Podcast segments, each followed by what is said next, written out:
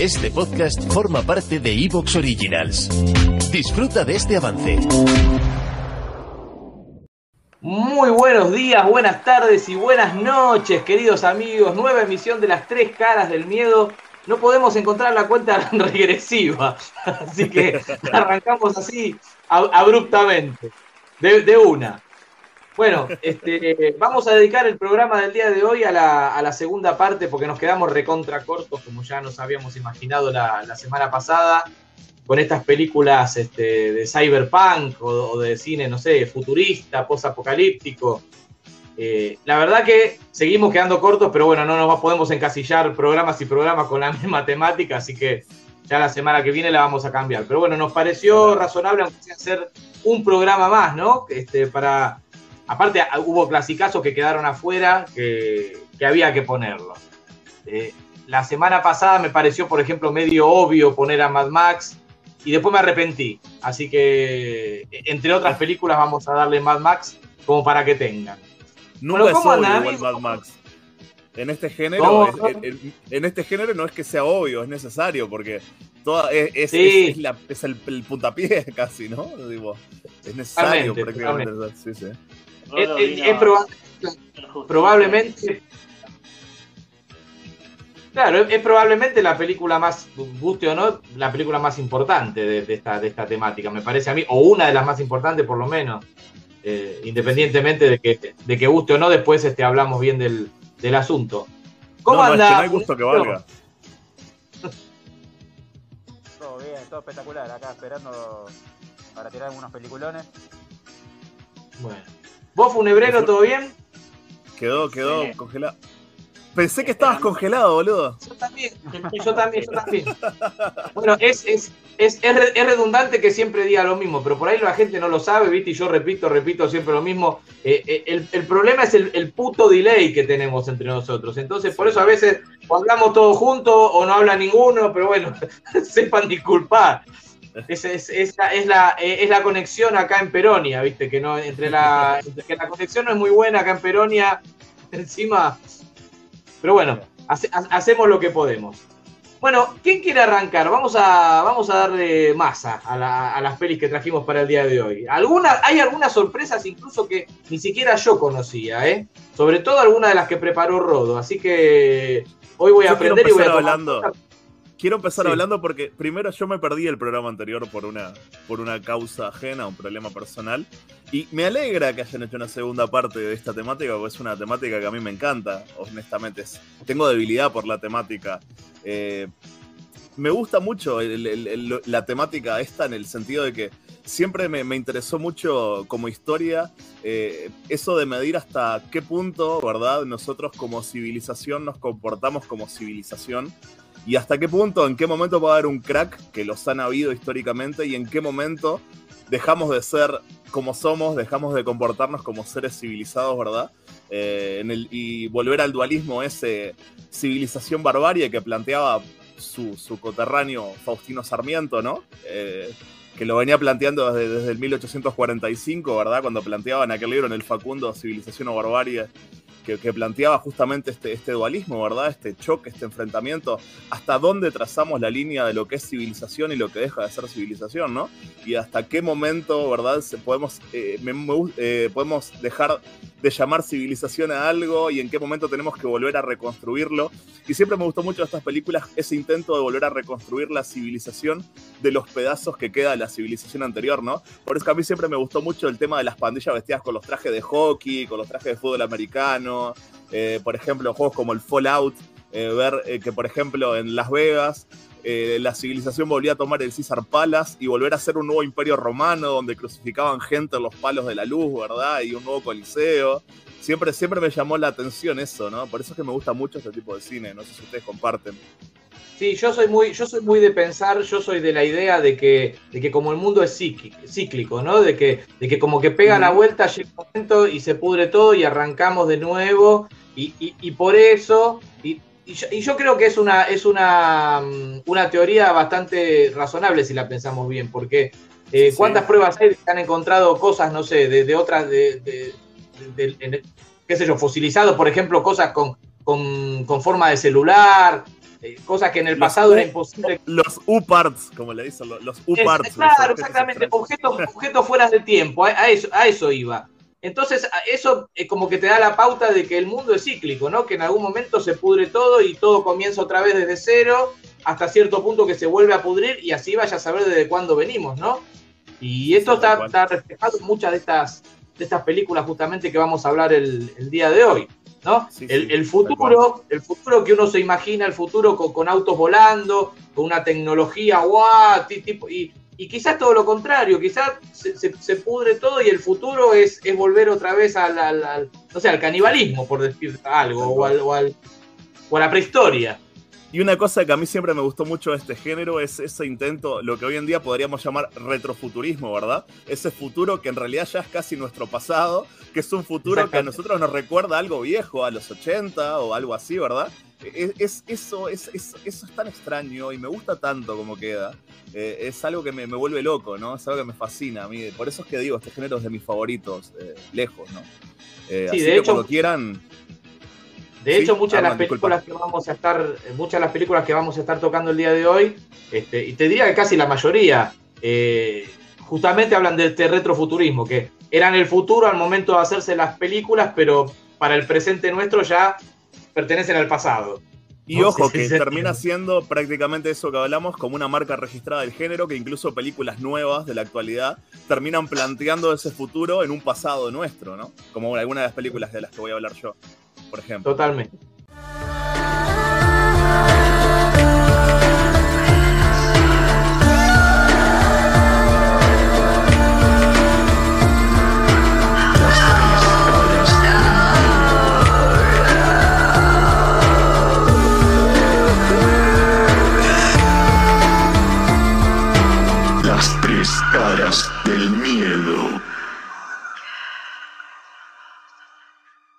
Ether City, ¿verdad? Que es el nombre de la película. Arriba, chiquito en rojo, lo que dice es 80s eh, Vibe, Sci-Fi Action, Violence, Blood and Again Blood. Es decir, vibra de los 80, ciencia ficción, acción, violencia, sangre y nuevamente sangre, ¿verdad? Es algo, una ficha que a alguien como yo, evidentemente, le, le llama la atención al primer intento, ¿no? De leer y chau, quiero ver esta película urgentemente, ¿no? Y bueno, esta película es de un estudio del cual yo me he convertido fanático, eh, eh, me he convertido en un fanático últimamente, un estudio italiano que se llama Necrostorm Studios o Necrostorm Productions, eh, y dirigidas todas las películas por mi nuevo héroe llamado Giulio Di Santi, esta nueva camada de italianos de mierda, ¿no? Que, que son, es cine italiano, pero con vibra de alemán, tan mal hecho como el ultragor alemán, tan mal actuado como el ultragor alemán, hecho con los mismos dos mangos que el Ultrador alemán, pero italiano, ¿no? Y bueno, esta película es del año 2012, eh, entre las producciones de, esto, de Necrostone Productions y dirigidas por Giulio De. También está la trilogía de Hotel Inferno, que son una poronga de película, pero yo las adoro. Eh, se viene una cuarta, eh, la tercera la hicieron por Kickstarter, películas hechas con dos mangos que parece más un videojuego que una película, es una verga. Adam Chaplin. Y bueno, esta película de qué trata, ¿verdad? Eh, en un futuro distópico, como suelen ser todas estas películas, eh, un gobierno totalitario llamado, eh, como es, la autoridad, ¿verdad? The Authority, encuentra una forma de controlar la, lo que es la delincuencia, ¿no? Yo no sé si ustedes han leído alguna vez al autor irlandés Jonathan Swift, que él tiene un, artículo satírico, de, bueno, es un autor de, los, de 1729, en el cual, con, con su tono satírico habitual, el tipo se reía, ¿verdad?, de, la visión que tenían los ricos de los pobres, entonces él plantea en forma de ensayo un artículo que se llama Una humilde proposición o una modesta propuesta o una modesta proposición, en el cual él dice que la forma de acabar con la pobreza es básicamente comerse a los pobres y empieza a hacer cálculos de cuánta carne le podemos sacar a los pobres, ¿no? Y, demás, ¿no?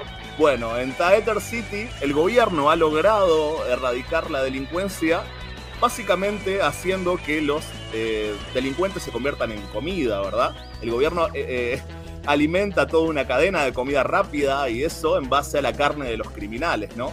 Para esto lo que cuenta el gobierno es con un sistema que se llama el sistema SID, que es como una, unas antenas que largan como una radiación, no sé cómo explicarlo, unas ondas, que en cuanto una persona tiene el gen que te hace criminal, que ni siquiera puede haberse activado, vos no haber cometido un crimen todavía, pero tenés ese gen que te hace criminal, bueno, vos te suicidas. Te viene ahí, se te agarra, se te viene la locura porque te llegó la onda y como tenés eso activado, te, limpias. Al rato vienen esta serie de, policías del Estado, en el cual la chica del casco es una, que son onda clones de, de jueces, ¿no? Como los de Josh Dredd que vienen y terminan el laburo y ahí te sacan la carne y, la, se la morfa a la gente, ¿no? Básicamente. ¿Qué pasa? ¿Que, ¿Cuál es el meollo de esta historia? Que, bueno, la típica, el típico, el típico, ¿cómo decir? El típico disparador de estas películas, ¿no? Hay un criminal el cual la, las ondas no lo hacen suicidarse, sino que lo hacen todavía más fuerte. Y no solo eso, sino que él también puede emitir ondas que convierta al resto de la gente que tiene el gen criminal en gente que es más fuerte también como él. Y bueno, este grupete de policías del Estado tiene que ir a, combatir con este tipo y a matar eh, esta gente. En realidad no tiene mucho sentido. También tiene elementos que me hacen acordar, por ejemplo, a la novela de Agustino Basterrica, Cadáver Exquisito, no sé si ustedes lo han leído, que, que a la cual Agustino Basterrica plantea un futuro distópico en el cual la carne animal a causa de un virus está prohibida y solo se permite la carne humana. Y bueno, en el mundo de Taeter City es lo mismo, ¿no? Es la gente eh, come carne humana porque la carne animal está prohibida. De hecho, si vos eh, animales para comerlos, vienen a buscarte los policías estos y te matan de formas muy divertidas, todo muy gore, extremadamente gore. Eh, efectos prácticos, sangre para todos lados, tripas, eh, arrolete, pero gore zarpado, gore, tipo gore, gore, muy gore. Y es eso, es una película sin mucho sentido, con mucho gore y que a mí, en lo personal, me parece que es una mierda, pero es una mierda que no la puedo dejar de mirar, ¿no? Como me pasa con todas las películas de, del amigo Di Santi, es una mierda que no puedo dejar de ver. Es como que digo, qué mierda, qué mal hecho, pero cómo me gusta, ¿no? Es muy, muy de la troma, ¿no? Tiene mucha onda troma, por lo que vos me contás de la película. Tiene, tiene un poco, pero tiene igual más de, de películas, yo que sé, de Olaf Fittenbach o... Es más, más, más para el lado alemán, ¿verdad? Es como esta nueva camada que yo le llamo el ultragor italiano, ¿no? Es como, como va por ahí, ¿no? Como es, es ese, ese, gore muy barato. Eh, con, a veces tiene mucho, tiene efectos en CGI muy baratos. Tiene, a veces tiene, por ejemplo, parece un bicho y es, te das cuenta que es un títere que mueve la cabecita. Tipo, es una verga, pero a mí me encanta, boludo. Yo qué sé. Para mí está de más. Eh, y bueno, es, es eso, es lo que es. Es como Josh Dredd en un, eh, mezclado con Cadáver Exquisito de Agustino Basterrica y 1984. Yo qué sé. Una cosa así. Bueno, vean, vean, vean, a, ver, a, ver qué les, a ver qué les parece. Eh, repetí, el, repetí el título para que hay muchos que veo que se están conectando ahora. El título de la película es Taeter, Teeter, supongo que se pronunciará, Taeter City del año 2012. Es una película que se ha vuelto un poco difícil de encontrar. Yo, eh, yo la tengo, si querés un día te la tiro bus para que la subas al Club del Horror. no, la compré, yo la compré. Y, y, ta, y la, la metemos ahí porque se ha vuelto difícil de encontrar. Yo solo la encontré hace un tiempo y la encontré en OK, en OK.ru, en el único lugar donde la puedo encontrar. Porque estoy como en esa fan de encontrar todas las películas de, de Necrostorm, ¿verdad? Estoy, estoy fetichista de Necrostorm últimamente, ¿no? es como que... En OK.ru encontrás, encontrás todo. Sí, ni hablar. Ni hablar. De la meca. Las tres caras del miedo. Acá le mando saludos a, a El Bache, el, o El Bachi, no sé, porque es con doble E que nos saluda, nos dice hola. Eh, uy, qué difícil este. Ba Balu Balulet Baluleta Epicarda. No tenés nombre, ¿eh? Mierda, hola chicos, aquí firme las tres caras, dice. Bueno, hola. Para dentro de un ratito le, leemos los, los, mensajes que haya. Tenemos una bueno, que no conoce nadie. Esta no la conoce nadie, sí. Dije, voy a ir con una, con una que no conozcan. no, la semana pasada les decía que me parecía medio una, una obviedad, por eso no la, no la había puesto. Pero después me arrepentí Después me arrepentí, como le decía fuera del aire, fuera del aire porque digo, es como hacer un especial de, de películas posapocalípticas o de cyberpunk, eso, y no poner a Mad Max. Eh, era, a ver, sí, es una obviedad, pero tenía que estar, así que bueno, me arrepentí. Y, y, bueno, nada, es una película de que qué les voy a hablar de Mad Max. Seguramente la mayoría de la gente que está conectada vio esta película, pero bueno, si algún distraído se la perdió, eh, es una película recomendable que si bien este, no es la mejor película de la saga, por lo menos a mí me, me, me parece que no, eh, es la película que da inicio ¿no? a, a, una trilogía, o podríamos decir tetralogía si, si incluimos el, el, famoso remake este de, de, 2005, creo, 2015, 2015 creo que es el remake. Es una secuela Este, en realidad. ¿Cómo? Perdóname, Fune. En realidad. No es una remake. No, no es Ah. claro, sí, sí, tenés razón, no es un remake. En realidad la película nueva es, es- eh, tiene como un rejunte de, de- de- de- es como un rejunte de, de- como que toma parte de varias películas de, de toda la saga, ¿no? Y armaron esta película, y armaron esta película que a mí no me gustó tanto, pero bueno, vamos a dejarlo para más adelante. Ahora vamos a centrarnos en esta. Esta película, eh, Mad Max, la, la primer Mad Max, es una película del año 1979, una película que ya tiene, tiene sus añitos, la película del famoso guerrero de, la ruta. Eh, esta película está dirigida por George Miller y justamente nos habla de, un policía de, carreteras, ¿no? Básicamente la, la premisa de la película es un policía de, de carreteras, ¿no? Que eh, contra una pandilla, ¿no? Que, termina buscando venganza. En este futuro es muy codiciado, casi les diría, es oro en polvo, el combustible, el petróleo, ¿no? La nafta. Eh, nos habla de un futuro justamente post, post-nuclear, ¿no? E- Eso lo vamos a saber más en la segunda parte, pero como para ponerlos en contexto. Nos habla de un futuro postnuclear donde justamente el petróleo, la nafta es muy, muy, muy codiciada y predomina tanto la delincuencia que los sobrevivientes, justamente para sobrevivir, valga la redundancia, necesitan este, no asentarse en un lugar fijo, sino que llevar una vida nómade.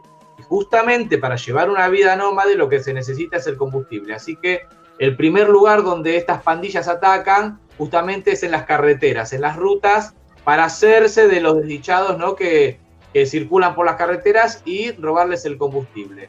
Bueno, Mad Max eh, no es más que el, el loco Max, por decirlo de, de alguna manera, ¿no? Porque nos cuenta la historia de este policía, justamente interpretado por Mel Gibson, de nombre Max, este, que, que además de luchar contra, contra la delincuencia y de, y de luchar contra una pandilla en particular, después tiene, tiene un problema bastante, bastante serio con una pandilla, lo que lo va a llevar a, a buscar venganza, ¿no? Vamos a dejarlo ahí para no contar demasiado de, de por qué se quiere vengar. La película está buena, repito, no es la mejor de la trilogía, pero sí es la que da inicio y me parece que si se quieren enganchar con, con todo lo que tiene que ver con Mad Max, yo creo que esta película es de visionado, de visionado obligatorio, ¿no? Porque es la que, la que inicia todo. Así que bueno, nada, eh, no tengo mucho más que decir de esta película, véanla. Eh, a comparación de, las otras películas de la saga, por ahí es un poquito lenta, por ahí hay cosas que, que, no la van a terminar de entender, pero que sí la van a entender a medida que avancen en, la saga. Porque, por ejemplo, la parte 2 eh, eh, se, retrota, se retrotrae en el tiempo y nos muestra por ahí flashback o, de, cosas que ocurrieron en esta película. Y entonces va, va cerrando bien la, la, la, historia y uno entiende cosas que por ahí cuando ve la primera película no las no la termina de entender. Se me está trabando la lengua de lo que quiero decir. Así que bueno, nada. Mírenla que, qué sé yo. Obligatorio. Eh, está buena. Obligatorio. No es la mejor, pero está buena. Y 1900... es un crack. A mí yo lo adoro, no sé qué me encanta. Ustedes. Yo me, me encanta. imagino todos vieron Mad Max, ¿no? Acá. Sí, claro, Sí, yo, sí. yo, yo, yo, yo, yo, Pero la primera Yo no vi la remake, lo único. La, la última no la vi. Yo, yo- a mí me gusta la última. ¿Sí? Me parece la Ahí, ahí vamos, ahí, vamos, ahí vamos a. Ahí vamos a, disen- ahí vamos a disentir con Rodo. ¿Vos eh, la gusta. viste esta la primera? La primera la vi, pero nunca fui muy fan de la 1. Creo que la 2 es la mejor. La 2 es la mejor. La 2 es la mejor, sí, ni hablar, indiscutiblemente. Esa película uno de chico. Sí, yo opino lo mismo. Ahora, de- después cuando lleguemos a la 2, vamos a. Vamos a poder este, hablar un poco más del tema, pero coincido que es la, que es la mejor también. Tomorrow, in a world gone mad.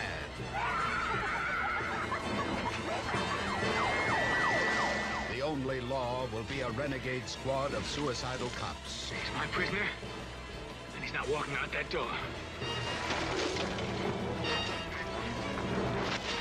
And the open road will be controlled by gangs of glory roaders.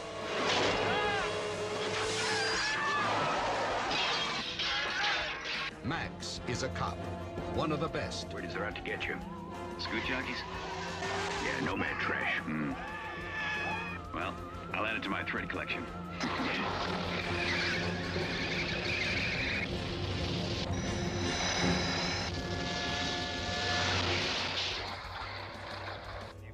You made the news again. Who was he? You know? Just another glory roader, I guess. Toe Cutter is a glory roader, one of the most sadistic. Anything I say. Anything you say. What a wonderful philosophy you have. Take him away. I want my baby. You've not got a sense of humor. Please don't hurt my baby. You've got a pretty face, though. Both want the other dead.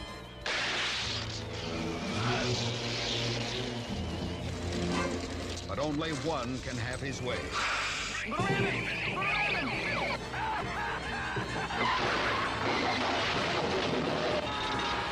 Mad Max.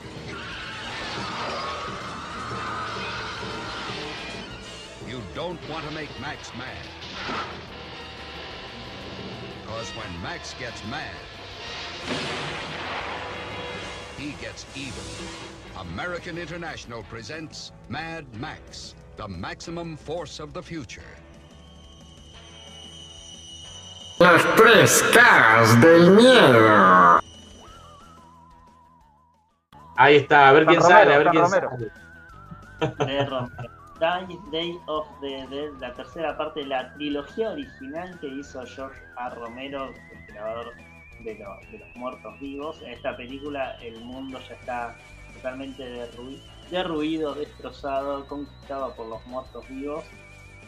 Y los sobrevivientes que quedan, la historia se centra en unos sobrevivientes que viven en una base militar, están los militares y están un grupo de científicos, de periodistas que salen ocasionalmente afuera para ver si encuentran algo.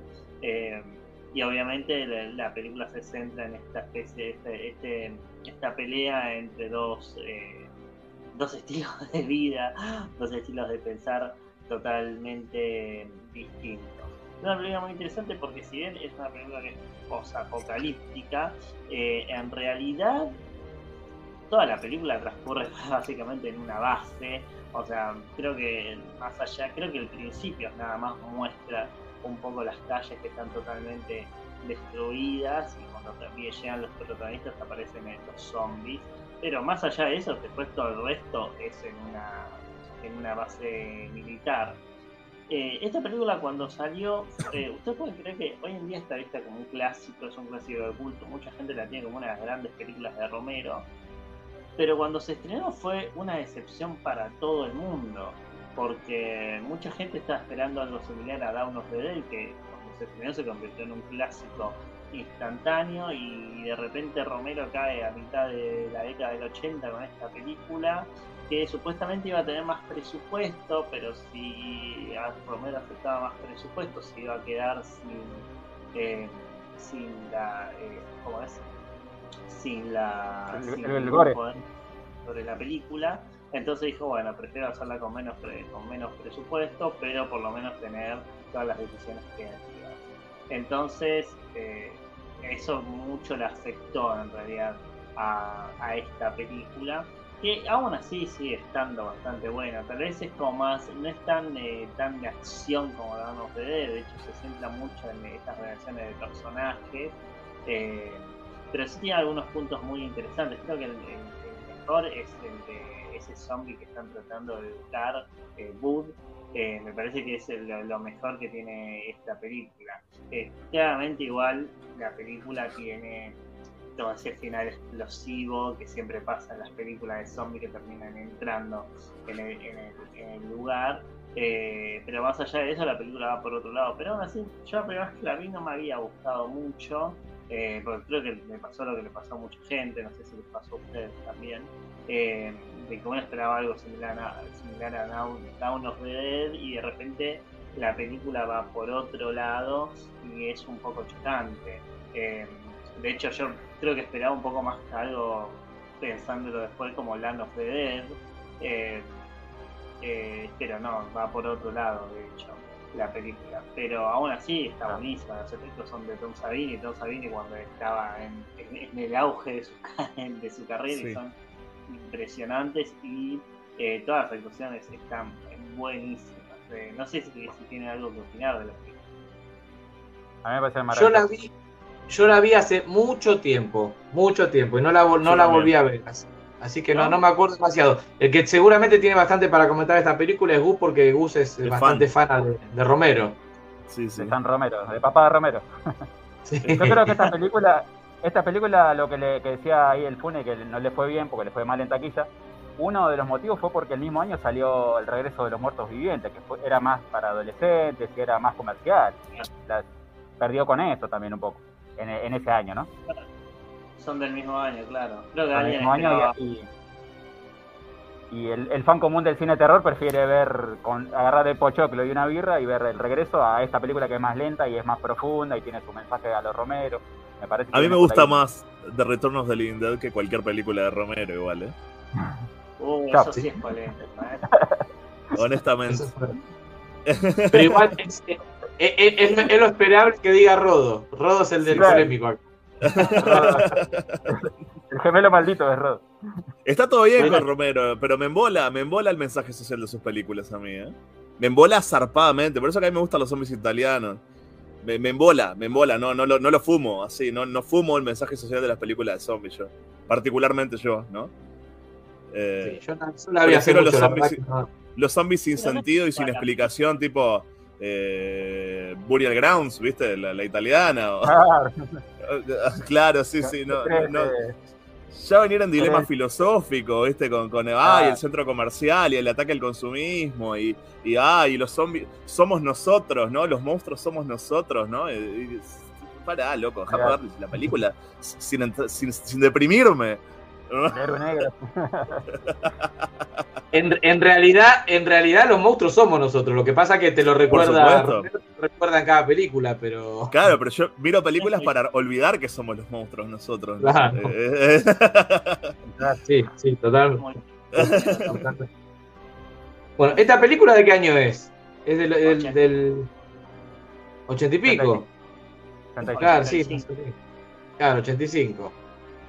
Bueno, de ellos de Dead, entonces. De, Sí. de- no, nada, nada. De ellos de de Jorgito Romero, iba a decir. Eh, sí, sí, es un peliculón Otra cosa igual, ¿no? Sí, bueno, otra cosa que quería agregar es que para mí Walking Dead le chorea mucho a esta película. Por el tema de, de hablar de los de los sobrevivientes y que se pelean entre ellos y que el zombie es lo de menos. Ahí chorea Sí. un montón Walking Dead. Si Walking Dead en realidad chorea, chorea de todos lados. Es decir, si, si llega. Mira, la, la- la- la- creo que la, la cuarta temporada, donde, donde aparece Negan con los salvadores, es, es este es el, Ah. la película del mensajero de Kevin Costner, pero es esa película. Pero olvídate, olvídate. Lo, mismo que ves en, en esa película de No. Kevin Costner lo ves en, lo ves en The Walking Es Dead. que yo.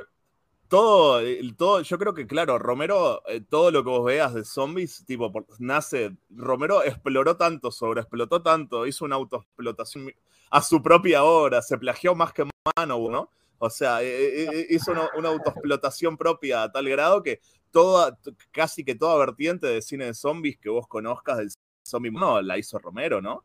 Eh, casi todo, exploró todo, incluso eso de- de- del zombie moderno, de que en realidad el zombie es es una fuerza de la naturaleza, es algo que no, que ni siquiera es lo principal de la película, ¿no? Es como, podría ser un zombie como podría ser un tornado o un tsunami, ¿no? O sea, eh, es como que, que los zombies son eso, ¿no? Ya dejamos de lado el, el zombie como villano de películas como, como ¿verdad? Como la- las de la Hammer, o, eh, es, es otra cosa, ¿no? Y bueno, obviamente que todo este, estas, este zombie modernos, Walking Dead, todo esto sale, obviamente. Es un choreo. No es un choreo porque yo no creo en el, en el concepto del choreo en el arte, porque todo arte es choreo, ¿verdad? La originalidad es mentira, ya lo decía. Borges, ¿no? Pero, pero ta, me, me parece que sí, que es obvio que, que es, es todo gracias a Romero, ¿no? Es- sin, sin Romero no habría nada de eso.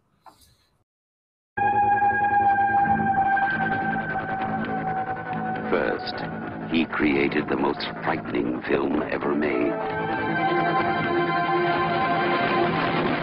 Then, he took his unique vision of terror one step further. Now, George A. Romero takes us out of the night, beyond the dawn, and into the darkest day of horror the world has ever known. Day of the Dead. There have to be survivors in Washington. Oh, my. They have more sophisticated shelters than this one. Oh, there have to be people in those shelters who know about us, who know where we are. With no radio contact, they'll come looking for us. I said shut up! They can be tricked into being good little girls and boys. The same way we were tricked into it on the promise of some reward to come. What the fuck is wrong with you people? They're dead! They're fucking dead, and you want to teach them tricks? They have to be rewarded, Captain. Why else will they do what we want them to do? I don't want them to do anything but drop over!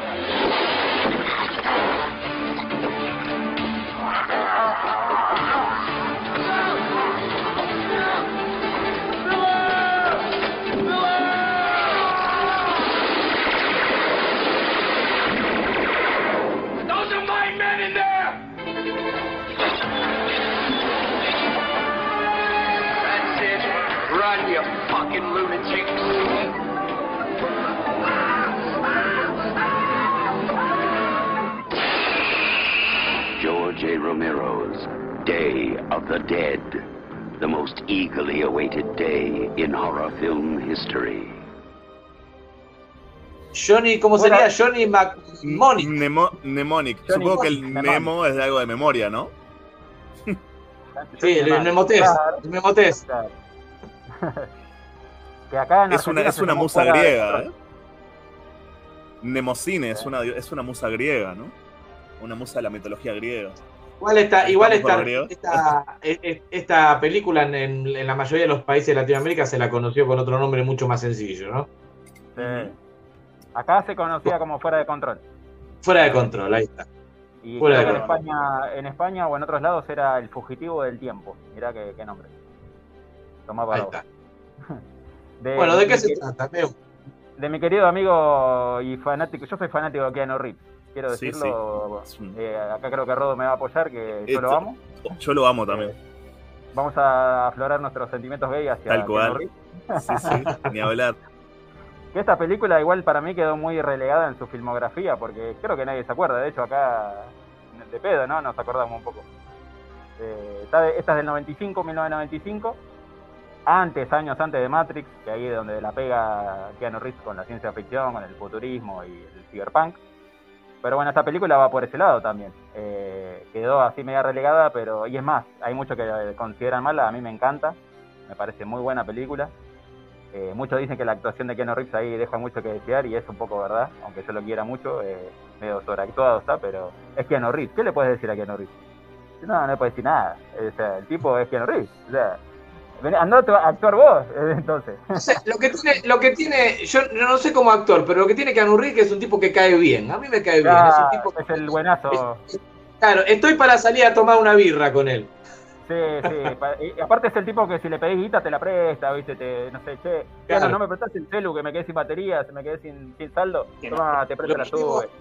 Lo perdimos a Rodo, che, otro que le cerró el McDonald's. Se fue. Oh.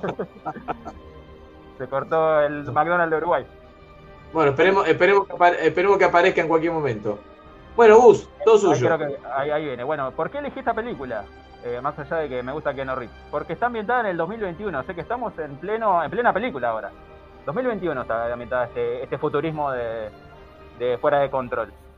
Eh, la- básicamente, y hay un poco también de Matrix en esta película, creo que ahí en medio que estuvieron practicando, parece que Keanu Reeves se preparó para Matrix con esta película, porque habla un poco, hay cosas, muy- hay similitudes. Por ejemplo, la trama va de que él es una especie de traficante de información en este futuro que es este año 2021, donde eh, usan su cerebro para eh, transportar información, o sea, es como un pendrive humano, Keanu Reeves, prácticamente. Le enchufan acá atrás un cablecito, un, un USB, y el tipo tra- trafica información. Va a un lado, se la descargan, va a otro lado, carga de vuelta y le pagan, ¿no? Obviamente. ¿Qué pasa? ¿Por qué se le complica acá? Que él, bueno, como dice el título, eh, Johnny es el personaje de él. En un momento se le complica porque le meten una información que no debía, que él no debía tener, de, una, de un monstruo farmacéutico, de una empresa, de una mega empresa. Información para la cura de una enfermedad que estaba transcurriendo, o sea, en este año, para ellos el futuro, que una especie de enfermedad que todos se volvían locos, que empezaban a convulsionar, que era algo así como se llamaba síndrome de nervioso, de, síndrome de atenuación nerviosa, creo que se llamaba. Entonces la gente empezaba a convulsionar, se volvía loca y eso era mortal. Entonces lo que Keanu Reeves le insertan esa información es la cura de, ese, de, ese, de esta enfermedad. Entonces el tipo tiene que, bueno, va a transportar a, a los que le pagaron, pero bueno, se le empieza a complicar porque vienen a buscarle, obviamente, la mafia china, hay un hay una especie de sacerdote o, o gurú que lo hace Don Lundgren, el famoso He-Man, Don Lundgren, otro actorazo. Eh, Sí, sí, lo amo, lo amo también, ¿eh? El famoso Sí, Iván. Drago. El famoso Iván héroes de Drago. acción favoritos, sí. Es Lo como amo, una lo amo. especie de predicador, qué sé yo, que él también quiere la cura para beneficiarse, obviamente, económicamente. O sea que lo están persiguiendo por todos lados y bueno, básicamente no quiero contar todo, pero el amigo Johnny, el Keanu Reeves, tiene que escaparse o lo van a hacer boleta. Y a la vez, si él no descarga esa información, porque lo que cuentan al principio es que esa información es mucho más pesada de lo que le deberían haber puesto insertado en su cerebro. Entonces, si él no la descarga a tiempo, tiene un tiempo para, para poder eh, dejar esa información y sacársela de la cabeza, básicamente su cabeza va a explotar o él va a morir porque no soporta tantos gigas, ponele. Mirá en qué año ya hablaban de eso, ¿no? De, de- de tener tanta información, como un pendrive humano, es el amigo. Así que está llena de acción, está buena, está muy buena la película, a mí me encanta. No quiero contar todo, pero básicamente hay otra, otro dato de color que quiero contarle para los que estén mirando y sean punkis como yo. Sale el cantante de Black Flag, Henry Rollins. No sé si lo conocen por acá. pero- Qué crack es. Yo lo conozco, sí, es un crack. Bueno, acá el amigo Rod, yo tengo acá la casaca de Misfit. Bueno, es un Bandung. bandón y él es fanático de Misfit. De hecho, en el- la película se nota que tiene un tatuaje de Misfit. Tiene el acá tatuaje de Misfit, todo. Aparte el tatuaje de Misfit que tiene, está hecho ah, súper, súper. ¿Te das cuenta que es un tatuaje de los 80? Una verga de tatuaje. Sí, bien tumba, bien tumba. Se lo hicieron con una lapicera con una alfilera, así, tipo, Sí, pinchando en tinta, rompiendo una lapicera, sí. A mí se lo, para mí se lo tatuó cuando estuvo preso. Se lo tatuó cuando estuvo en cana.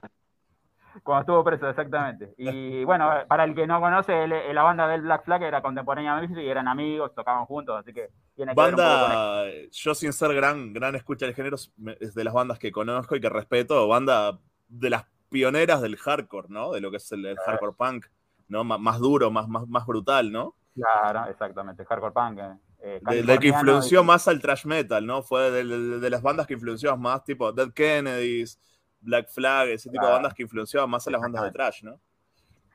Las tres caras del miedo. bueno, básicamente la película. a mí me sacan de, de The Cure, de Patch Mode, Duran Duran y no sé de qué me están Ah, no, hablando. no bueno. soporto de, de Cure, Lo- Disculpame que te hiera, pero igual. parece una Lo abuela ese señor. Y está raro, está rarito. Está rarito. Es para escucharlo y no verlo hoy día. ¿Cómo, cómo debe estar, no? Ahora el señor eh, Robert Smith debe estar medio. parece una vieja. No te digo, pero, pero no es el único. ¿eh? ¿Lo, lo vieron a Marilyn Manson como está ahora Sí, también? Ah, sí. también, sí, sí, sí. Es Hay la, unos, buena, tía. hay unos cuantos, ¿eh? Es la, es la- es la tía que te manda, que te manda el- el- el- el- la fotito de Piolín que te dice, me saludas a tu tía, ¿viste? Claro, la La- abuelita. me saludas a tu de mami.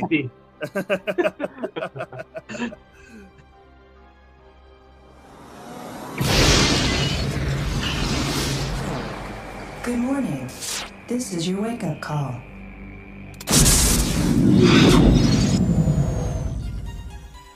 The year is 2021. It is no longer safe to transmit information. Phones, computers, and satellites are all vulnerable. But there is a solution. Your storage capacity? I can carry nearly 80 gigs of data in my head. Input the data into the brain of a human courier, like Johnny Mnemonic. Hit me.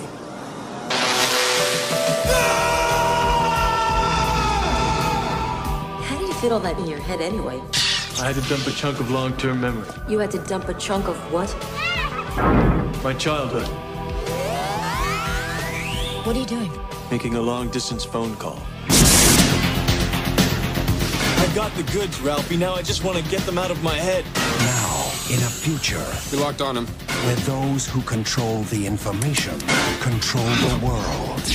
I've been charged with recovering the head of the mnemonic courier. Everyone wants what is stored in Johnny's head. Double cheese anchovies? Ali! They were waiting for me, Ralphie. Time is running out. I'm a dead man if I don't get this out of my head. If I can get it out. How? A cranial drill and a pair of forceps. For the future's most wanted fugitive.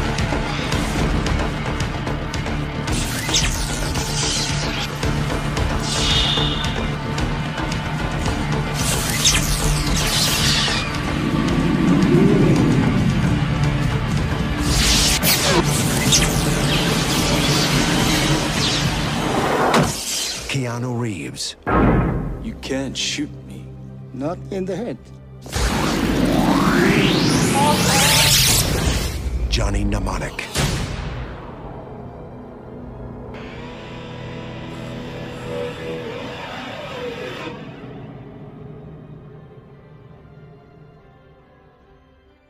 Bueno, entonces ¿Qué- tiramos otra. A ver, acá, te- acá tengo, tengo algo italiano, a ver si creo que. Debe ser mío. Debe ser Sí, tuyo. Ahí- tengo otra igual. ¿eh? hay, un montón de, hay un montón de películas que ni siquiera yo conocía de estas que va a hablar este Rodo, que está buenísimo porque yo de paso voy tomando, voy tomando notas también.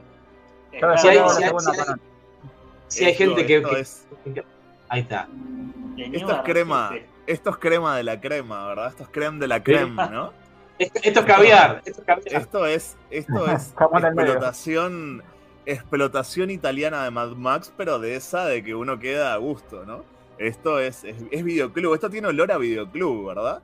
Eh, y Nuovi Barbari, ¿verdad? Los nuevos bárbaros, o The New Barbarians, la pueden encontrar también, obviamente, en inglés. Es una película que se ha traducido correctamente y, y literalmente a todos los idiomas, ¿no? No, no presentaba mayor dificultad, ¿no? película de 1983, dirigida por Enzo Castellari. Y es una película. Yo eh, le tengo un gran cariño a esta película porque eh, yo no soy de esas personas que siguen actores, ¿verdad? Hay gente que es mucho más en, más en ese aspecto de, pa, me gusta tal actor y va y lo sigue todas las películas, ¿no? Yo tengo pocos actores que, que me mueven a tal punto. Uno, por ejemplo, es Keanu. A Keanu lo quiero mucho. Eh, otro, por ejemplo, es Willem Dafoe. Es otro que me gusta muchísimo pero no, no tengo demasiados. En cambio, acá hay uno de mis héroes, ¿verdad? En esta película actúa uno de mis héroes, no solo en esta, en muchas, que es, para mí es un prócer, ¿verdad? El, el querido eh, George Eastman, Luigi Montefiori, el que interpretó al, al antropófago en la película Antropófagos de Joe, de Joe D'Amato, ¿no? Y también en. Absurd, la continuación, ¿verdad? Exacto, la, la falsa secuela Absurd, esa que no, es, no termina de ser secuela o yo no sé qué. Y no solo en esta película actúa, sino que el tipo actúa en una cantidad de películas de este estilo que me gustan todas, ya las recomiendo todas. Los Guerreros del Bronx, Bronx Warriors, eh, 2022, Gladiadores de Texas, eh, After the Fall of New York, ah, después de la caída de Nueva York. Todas peliculones para mí, me, me fascinan todas, son todas una mierda, todas explotación de Mad Max, de esta que salía directo al videoclub y que te comías la, la comida por la portada, ¿viste? Porque era como los juegos de Atari, que los juegos de Atari vos veías una portada hermosa y lo enchufabas a la 2600 y era una garcha, tipo dos colores y un botón solo y nada. Bueno, lo mismo, ¿no? Eh, como hablamos la otra vez que ibas a alquilar Conan y te comías Sator. Y, y- y- bueno, lo mismo, ¿no? Y bueno, ¿en- ¿de qué va la historia de The New Barbarians? Película, como digo, del año 1983, que en el año 2019, cosa que me gusta mucho porque lo, lo pasamos hace muy poquito, ¿verdad? Ah, hace poquito. Que en el año 2019, luego de una guerra nuclear, la humanidad queda reducida, ¿verdad? a Pequeños grupos de personas que tienen hambre, porque obviamente no hay nada, se hizo todo concha con la guerra mundial, eh, la guerra nuclear, mundial y nuclear. Y bueno, existe una pandilla que es tipo eh, la típica pandilla de fanáticos, ¿no? Que se llama los Templarios, los cuales sin ningún motivo creen en que hay que purificar la tierra. ¿Cómo purificamos la tierra? Matándolos a todos. Vamos a matar a toda la gente que queda viva, ¿no? El líder de esta pandilla es- se llama One, o el único, o el uno, como, como el amigo Neo en, en Matrix, vaya la redundancia interpretado por mi queridísimo, ¿verdad? Eh, George Eastman, ¿no? Que por eso para mí, palabra mayor. ¿Qué es lo que sucede? Bueno, que eh, existe un templario que es renegado, que viene a ser una especie de clon italiano de, de, de, de- del de Mad Max. ¿Cómo se me, se me fue el nombre? De mi ídolo. De, ¿Cómo se llama el actor? Eh, Mel Gibson. De Mel Gibson, es un Mel Gibson trucho ahí, comprado ahí en la salada, como diría en Argentina. Y bueno, el, el clon este de, de- de- el clon de, de Mad Max italiano eh, se pone ahí a pelear en contra porque está en contra de la ideología de estos templarios de que quieren purgar la tierra. Eh, es esa la película, no tiene mucho más plot, mucho más trama que esa, ¿verdad? Pero ¿qué es lo que pasa? Que la película para mí es tremendamente entretenida. O sea, es la típica película futurista, gente con crestas, ¿no? Y armaduras y los autos todos raros y con muchos eh, de, estos artilugios que te sacan la, hélice que corta cabeza y que te sacan el- todos los gadgets esos que tienen en, estos futuros apocalípticos donde la gente se vuelve a inventar y reinventar la rueda. Bueno, tiene mucho de eso, mucha acción. Es una garcha la película, no tiene ningún sentido. Eh, empieza sin ningún sentido, continúa sin ningún sentido y termina sin ningún sentido. Eh, tiene una parte en la que le rompen el orto al protagonista, literalmente. Si la ven, después me cuentan. Le agujerean, eh, eh, le agujerean la cavidad posterior al, al protagonista. Eh, Es, es una película. es una película tremendamente entretenida. Que, que- que bueno, que yo. eh, es una explotación total de Mad Max. La estaba volviendo a ver porque por suerte estaba en, en YouTube de vuelta y la volví a ver. Y pasa mi novia, ve y dice: ¿Qué estás mirando? Y miró un poco y dice: Me niego a mirar esto que estás mirando. porque Especial tiene- porno para la semana que viene. Especial porno. Especial no, no específicamente por la parte del ano, no, no específicamente por la parte del ano, sino por una parte en la cual van peleando, ¿no? En el auto, ahí en un auto, una típica pelea ahí, tipo, sin dobles, ¿no? Los actores ahí manejando y peleando, y de repente tira, uno se cae para abajo del auto y se ve que es un maniquí, tipo, ¿se acuerdan el hombre helicóptero en el videomatch? Sí, sí, Bueno, sí. ¿se acuerdan que le tiraban el maniquí y el, el- el- el hombre helicóptero lo recagaba a piña? Bueno, es un maniquí del hombre helicóptero, con las patitas todas sin sentido así. No, no, tiene que ver esa película, yo la recomiendo aparte. Ojo, futuro de apocalipsis, pero acá tenemos armas que disparan rayos láser a los Star Wars, que el rayo láser no se ve porque se ve que producción no hay. Entonces hace pium, pium, pium y no dispara nada el arma, ¿no? no, no, tiene... Me hace, che, me hace reír. acá Mauro te pone, te, te dice que le metes tanta pasión a las reseñas que terminás convenciéndolo de ver cualquier verga. Un abrazo, Maurito. Eso 10 me de da- 10. Ahí Como diría yo la mazmorra. Como diría yo la mazmorra que ya me está entrando ganas de volver a hacer video. 5 empalados de 5 le doy a la película. Bueno. Mira, tendríamos que hacer una vez un especial bizarro, no sé, de Bollywood, de, de- de- de explotaciones italianas o, o de cine turco, ¿no? Sí, sí, sí, tal cual. Nosotros nos cagamos de risa un rato, Encantado, encantado. ¿no? Estaría, estaría bueno. Con Bollywood, con Bollywood, con los turcos tenemos para entretenernos, por lo menos para hacer dos programas fácil. Ah, pa- una cosita, una última cosa que agregar. Eh, un- un- esta película, a vos que te gusta darnos al hablar de que encontrar de dónde se basan las películas, acá en, en The New Barbarians, con lo desconocida que es para el mundo, me imagino, de- del, del cine profesional, digámosle, eh, la banda esta de los templarios cree que los libros son enemigos, como la película esta, el libro de Ellie, que trabajaba, creo que Will Smith era, ¿no? ¿Quién era el que trabajaba? Ahí va. Sí. Eh, bueno, acá el- el- el- viene el, George Eastman y dice, los libros son una, el enemigo del mundo y lo rompe, ¿no? Eh, Ahí me, re- me re- me recordaba la otra película, ¿no? Tipo, digo, mirá vos, mirá vos, está todo inventado. Todo lo que vos Jim- hagas ya lo hizo un italiano, lo hizo un italiano con dos pesos y, y, para pagar el guiso de mañana. Acá Jimetsu dice que, dice que no la quiere ver, que prefiere hacerse una paja con hentai. bueno, ya, gusto, sobre gusto no hay nada escrito, ¿no? Black Bible, tiene que mirar, hablando de hentai. Mirá, mirá, por la, por la Black, fotito- Black por la fotito, por la fotito que estoy viendo de perfil, me parece que la paga con hentai se la hace, se la hace de todas formas. Se le hace de verdad, ¿eh? Sí. bueno, Tal cual, tal cual. bueno. Denzel. Bueno, ¿con qué, con qué seguimos? eh? Che, acá, Washington. Mauro dice que está más duro que Esteban Gracias. Gilo.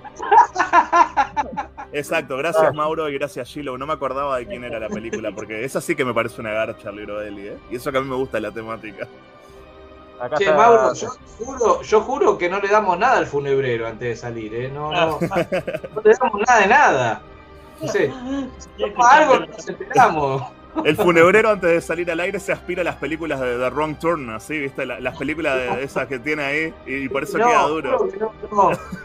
Le echo una aspirada a, a estigmata, así. Claro, no, no damos nada, fuera de joda. No, no, no sé por qué, lo ven duro, pero no, no. Bueno, ¿con qué, se- ¿con qué seguimos? ¿Qué tenemos por ahí? A ver, a ver que. Sorpréndame, sorpréndame, Gus, Gusferatu. No, no hacemos continuidad, vamos a tirar ahí al Acá te, acá, acá te piden que te saques la máscara, pero no, no, no, tenés, no tiene máscara, es la, esa es la cara de él. ¿Qué Claro. máscara que se saque? Es, es No si- que se saque el maquillaje. Claro. Exacto, claro. Claro. No ven que estoy acá atrás, atrás está el, No el crematorio. Está el cementerio, está el crematorio acá atrás. Aparte, mire, ahora ya no hay posibilidades porque lo saqué, pero eh, algunos pocos, algunos pocos tuvieron la oportunidad de, ve- de verle la cara a Gus porque la semana pasada salimos así imprevistamente y lo tuvimos ahí un par de segundos sin máscara, así El que el que lo grabó lo puede poner. claro, o aquellos que, no- aquellos que nos vieron en vivo desde el principio pudieron ver el secreto de, de Bruce Wayne, el secreto de Batman. Bueno, Y ahora no. A ver, una a vez ver qué, qué, qué- qué podemos decir de esto. sorpréndame, A ver. Sorprenda. sorpréndame, sorpréndame.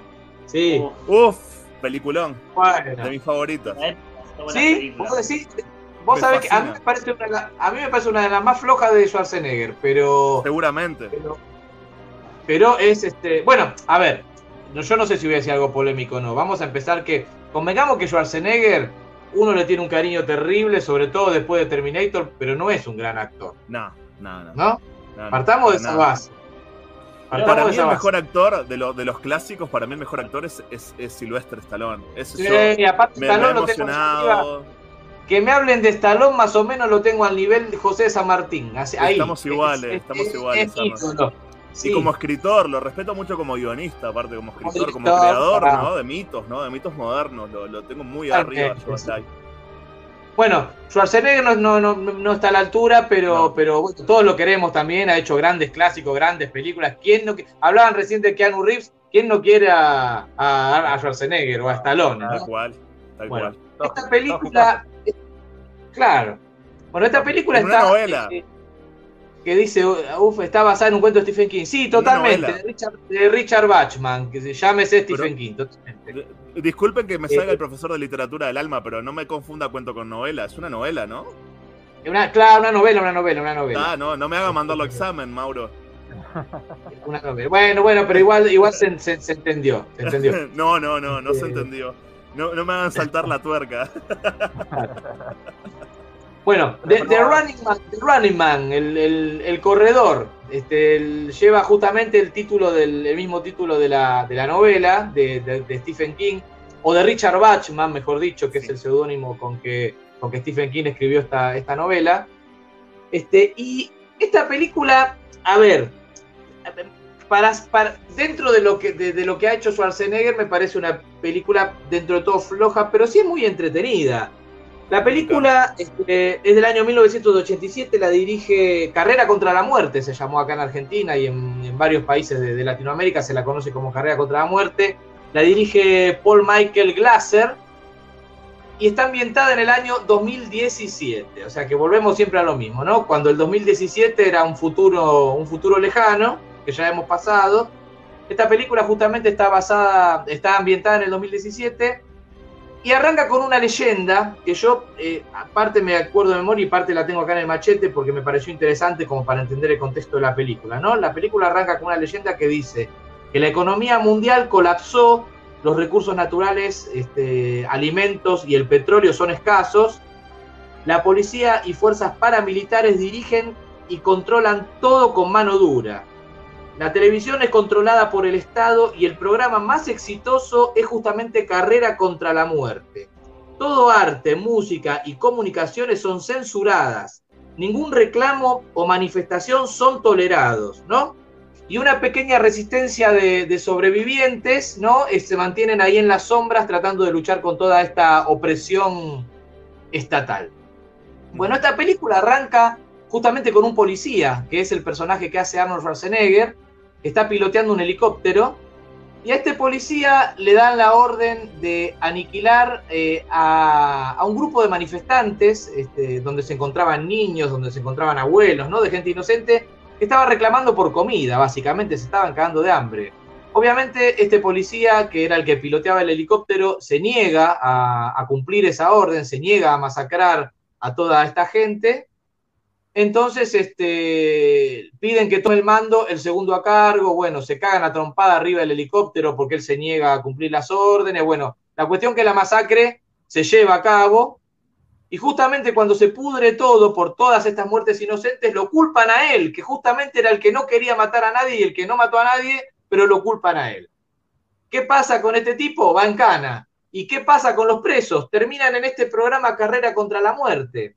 ¿De qué se trata Carrera contra la Muerte? Bueno, un programa, como les decía, es súper exitoso, ¿no? Súper exitoso, que tiene, que tiene mucho que ver con el Estado. El Estado financia este programa de televisión. Y justamente este, lo que hace es meter como participantes a presos. Pero no todos los presos que participan en este programa son culpables o son delincuentes, sino que son opositores al Estado, que terminan en cana y que a posteriori terminan en este programa donde son básicamente aniquilados. ¿Por qué? Porque este programa eh, consta de varias postas que tienen que ir pasando los concursantes y en cada posta se aparece un asesino diferente que justamente lo que va a intentar por todos los medios es, matarlo, es asesinarlo. Cuando termina la última posta, los sobrevivientes, y vamos a decirlo entre comillas, que pudieran quedar de este, de este programa, en muchos casos son perdonados y se le levanta la sentencia, en otros casos la sentencia se le reduce, pero como todos saben, donde hay un Estado sucio, hay engaño, hay mentiras, y, y, el Estado no siempre cumple lo que promete. Así que lo que le va a pasar a, Schwarzenegger dentro de este, este programa de televisión es que realmente, aparte de no pasarla bien, eh, las cosas no van a terminar como el, como el, como él pensaba que iban a terminar. Bueno, muertes, luchadores ahí adentro, eh, tipos que aparecen con, con, motosierras, tipos que aparecen con palos de hockey y patines sobre hielo. Las tres caras del miedo. Es, es, entretenida, es entretenida. Labura María Conchita Alonso, la, la sí, cubana filántropa y actriz. Este, cuando estaba buena, ¿no? Ahora estamos hablando de una persona que tiene que tener como 70 años, pero en esa época estaba bastante buena María Conchita Alonso. Este, digamos que es, es, la musa, es la musa de esta película. Eh, no sé qué decirle, ¿no? A ver, es una película del montón, no es una película para decir, ¡guau! ¡Qué peliculón! Pero para ver una vez está bien, es entretenida. El conductor de este programa de Carrera contra la Muerte, que es el, es, es el villano número uno de esta película, eh, es bastante odiable. La verdad que labura bastante bien el tipo porque te, le, lo llegás a odiar realmente. Bastante mala leche, bastante sorete. Este, y bueno, nada, qué sé yo, una película que, que, que, que, está buena para ver, aunque sea una vez. Así que yo, para ver una vez, la recomiendo. The, The a mí Running me gusta Man. mucho, ¿eh? A mí me gusta mucho esta película, ¿Sí? bastante. Pero, me gusta mucho el concepto. Los muy puristas, los muy puristas de Stephen King dicen que no, no le hace demasiado honor a la, a la, novela. Como yo no la leí, la verdad que no puedo opinar al respecto porque no, no, no leí el libro. Yo, yo, viví toda mi vida sin saber que tenía algo que ver con Stephen King, la verdad, la película, y siempre fue una película que me encantó. Eh, no tenía idea que era una novela de Stephen King, no tenía ni idea. Y para a mí me gusta mucho el concepto este de, de, del programa de televisión que, que, vuelve a lo brutal, es de, como la mediatización de, de, lo que es volver a la violencia, a lo que era Roma en la antigüedad, ¿no? De lo que era el espectáculo de la violencia y de la condena como espectáculo, ¿no? No tanto como, como ejemplo, sino como espectáculo, como entretenimiento, y eso, ese vuelco me gusta muchísimo. Y, y siempre gente, me pareció. Y, y la gente ¿eh? disfrutando, el público disfrutando de las muertes, disfrutando, tener, eh, disfrutando de las muertes, eligiendo a ver qué, qué, qué asesino, qué asesino es. ¿verdad? Y, y el tema de tener gladiadores favoritos, ¿no? Que está el Sub-Zero este, que es el de los cosos, y el tal que canta ópera, que tira electricidad. Siempre me gustó mucho lo, lo loco de eso, de, eso, de esos, esos personajes tan extraños, tan extravagantes, que me hace acordar mucho a. Tiene mucho. Me hace acordar mucho a la, a la lucha libre, pero también me hace acordar mucho a gladiadores americanos, el programa aquel que. American Gladiators, que a mí me gustaba sí. mucho también, ¿no? Y bueno, me, me, gusta mucho eso, ¿no? Me, me gusta mucho eso de, de, ese futuro en el cual volvemos al espectáculo, al, al pan y el circo, que, que, nunca lo dejamos, pero quieras o no, no, no tenemos gente haciéndose matar en la tele, ¿no? En vivo, y eso sí me gusta mucho. Y me gusta mucho el concepto de los, video, los videojuegos también. Juegos como Smash TV, por ejemplo, que es lo mismo, ¿no? Eh, un programa de televisión igual que, que The Running Man, donde va la gente a, a pelearse adentro de un, de un, estudio de televisión con ametralladora, todo para ganarse videocaseteras, autos, ¿no? siempre me gustó ese, ese concepto televisivo, tan televisivo de la muerte, me, me gusta mucho.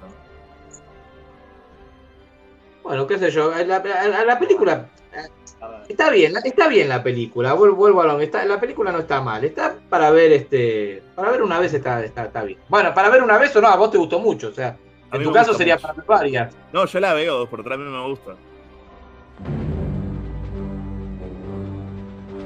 In the year 2017, an innocent man accused of a crime has a choice hard time or prime time. Sensational. Perfect contestant. I want him. He must pay or play the running man. On your mark. I'll be back. The highest rated TV show in history. Guess they want us to stay. It's a game between life and death.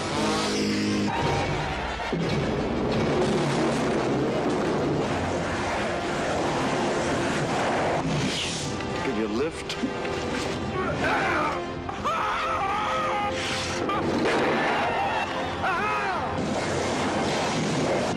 Schwarzenegger is the running man. He's playing for a prize. The prize is his life. How about the lights? The running man. qué sé yo. A, a- a verla, a verla que no sobra, eh, que no ocupa lugar, ¿no? En, la- en la- en las retinas. ¿Eh? Sobre todo si está el, el amigo Arnaldito Schwarzenegger ahí, tocayo mío. Tocayo mío. más. Bueno, En su ¿qué, más momento, tenemos? En su mejor ¿Lo momento? Arnold, porque Arnold en su mejor momento, porque 87 es la película, estaba metiendo, ya había hecho Terminator, había hecho varias Sí, películas. totalmente. Eh, Comando. éxito, éxito tras éxito. Claro, Sí. Hasta ¿Cómo fue 97 Fernández? Era Arnold Schwarzenegger. Hasta el 95 con Mentira Verdadera, después empieza el, el, Sí, el- el debacle. tal cual. Sí. Sí, coincido. Porque la mejor época fue, claro, que- cuando empezó a sacar un cañazo tras otro, que salió Depredador, que salió este Comando. Furia Roja, es, la- bueno, todas esas películas que. Y después. A, a ver, Schwarzenegger para mí es para ese tipo de cine. Yo, por ejemplo, no lo banco mucho en la comedia, pero justamente porque me- no me parece buen actor el tipo, ¿viste? Entonces la comedia no lo termino de, de- de- de digerir del todo. ¿Cómo- ¿Cómo fue? Para mí funciona en la comedia, porque justamente no sabe actuar, entonces le, le- le- no sé, algo funciona. Como que se da cuenta. Siempre, para mí Arnold siempre supo, supo trabajar con directores que sabían cómo, cómo trabajar. Después cuando empezó a trabajar con cualquiera, ahí la cosa se convirtió en cualquier Claro. Claro, claro. Yo, por ejemplo, me, me acuerdo del, del regalo favorito, el regalo preferido, qué sé yo, esa película de. de- claro. Qué película de mierda, ¿eh? Claro, a mí no me, tampoco, tampoco me gustó, pero. bueno, qué sé yo, no sé. Está, está bien, está bien. Lo, lo perdonamos porque, porque es Arnold Schwarzenegger. ¿no? Claro, por ser Arnold. Sí. Sí le fue ¿Qué mejor eh, a, a él en la comedia que a Stallone. Stallone le fue para la mierda en la comedia. Sí, bueno, está, está, está- es- bueno, pero Stallone es mejor, Stallone es mejor actor. ah, No sé si están de acuerdo conmigo. Para Sí, mí claro, lejos. Toda la eh. vida, sí, sí. Lejos día mejor de la actor. noche. El día de la noche.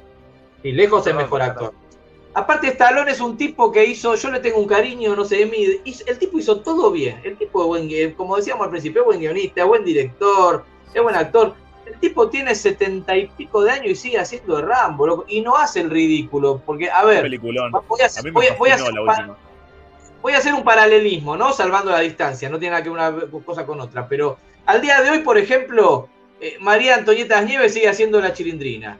Y hace el ridículo, vos lo que ves es una vieja disfrazada hoy día, y lo digo cual. con todo el amor que tengo al chavo. Kiko lo mismo, eh, sigue haciendo de Kiko. Y vos decís, ya está, loco, ya está, estás grande. no puedes- Sin embargo, este, vos lo mirás a Stallone, que, que ya es un tipo grande, entrado en años, setenta y pico años, y lo seguís bancando, no sé, porque el tipo tiene un estado de puta madre, qué sé yo.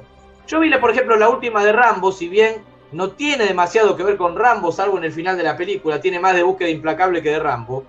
Este, vos lo, lo bancás al chabón, o sea, yo, yo lo banco a, a- a muerte, lo banco a muerte a Stallone. Sí, yo, yo lo amo también. A mí me encantó la última película de Rambo igual, ¿eh? A mí también, a mí también. Lo que pasa, lo que pasa que lo que pasa que convengamos que es una película que a Rambo lo ves al final, prácticamente. Bueno, sí. de la- Yo creo que igual adaptó muy bien la guerra. O sea, la- la- es como que las películas de Rambo van adaptando las guerras de su tiempo, ¿verdad? Y, lo- y con ciertos conceptos de su tiempo. Tan, tan de su tiempo que llega un momento en el cual algunos conceptos quedan hasta desfasados. Por ejemplo, en la, en las Rambo le agradece a los talibanes, ¿no? O sea, le agradece a los- eh, al final, ¿no? A los valientes guerreros, ¿cómo era? Mu- Mujahidines, no sé cuántos. Bueno, y en la, en la- en la ficción, en la ficción, eh, en la ficción es justamente es, ali- es aliado de ellos, porque lo que Por tiene que hacer es rescatar sí, al coronel de, Tal cual. de- Y- y, claro. Sí, sí, exacto, sí, sí. Y bueno, entonces la última Rambo está muy bien. O sea, lo lleva a dónde, qué guerra puede pelear Estados Unidos. Y bueno, la del narcotráfico, ¿no? Yo qué sé, qué guerra, le, qué guerra le toca, la, la ahí de, lo- de los mexicanos ahí que le roban a la, a la sobrina y wow, a mí me, me- me emocionó. Y le- bueno, le brota toda, toda esa guerra del pasado, vuelve a brotar, ¿no? Como siento que dejando un mensaje que de esas guerras uno no se cura nunca, ¿no? Es como algo que va a estar siempre ahí y ya quedaste herido de muerte, ¿no? Es, vas Sí, a es ser un es animal práctica- toda tu vida. Es prácticamente una película de, de- de las de Taken, con la salvedad de que al final sí lo ves a Rambo, no, no vamos a contar Sí, porque sí, hay gente sí, por ahí sí, no la vio. Pero, a ver, muy el que quiere ver gore, Rambo va, va a ver a Rambo. Por ahí no lo ve durante una hora y media, pero a Rambo lo vas a ver. Igual, Sí, sí, estoy de acuerdo. Estoy de acuerdo. Así que bueno, listo, nos fuimos con Rambo a la mierda y ahora sí. Sí, me importa. Bueno, hablamos, hablamos de Schwarzenegger, teníamos que linkear, terminamos linkeando con, con Stallone, ¿no? Están, Tal cual. están, están relacionados. Bueno, ¿qué tenemos por ahí, Gus? A ver, ¿con qué, con qué seguimos? Mandamos. Acá tengo algo- saludos a todos los que están conectados, che, qué grande. Algo, algo más polémico que la explotación italiana todavía, ¿eh? más, más horrible. Mira esta película. Seguimos. Uh, acá, va- acá va a haber polémica, acá va a haber polémica porque yo, por lo menos, yo sé que hay uno en el grupo, por lo menos, no sé si hay más, pero yo sé que hay uno en el grupo que esta película, no te digo que la ama, pero la van, la va a bancar, la va a bancar, y no soy yo, eh. A ver qué, qué va a hablar al respecto. Yo, yo quisiera hablar de esa película porque está ambientada en el futuro, obviamente, ¿no? Jason X. El, el Jason del el espacio. Eh, 2000, 2445 creo que era el año, o 4055, no sé. 2004, eh, 2455 creo, claro. Bueno, acá la saga de Viernes 13 ya se fue a la recontra mierda, ya, ya estamos haciendo cualquier cosa. Creo que debe tener un guiño. Una vuelta creo que le dijeron a Carpenter que haría con Michael Myers y él dijo que lo llevaría al espacio y creo que con esto la joda fue, hicieron Jason X, me parece, no sé si es un rumor o es verdad. Pero, Todo, todo es bueno, posible. es una película, es una película que iría, yo la, la quise elegir porque va para este especial y es, es post-apocalíptica porque cuando empieza la película está Jason solamente y dos o tres tipos y lo encuentran a Jason, bueno, ya el que la vio y la puteó ya sabe que lo congelan a Jason, lo mandan al espacio, bueno, toda la historieta. Pero está ambientada en el futuro, es post-apocalíptica porque no queda casi nadie, pero básicamente quería decir que es una mierda. Chao. Ya. Bueno. Vamos, No la vamos, vean, vamos, no vean. vamos con la contraparte, vamos con la contraparte. ¿Qué te parece a vos, Fun, esta película? A ver. A mí me gusta mucho esta película. Eh, esta película yo la vi en el cine el día del estreno y estaba muy estaba re emocionada con la película, se un fue, me acuerdo. 2002 creo que fue. Sí, 2002.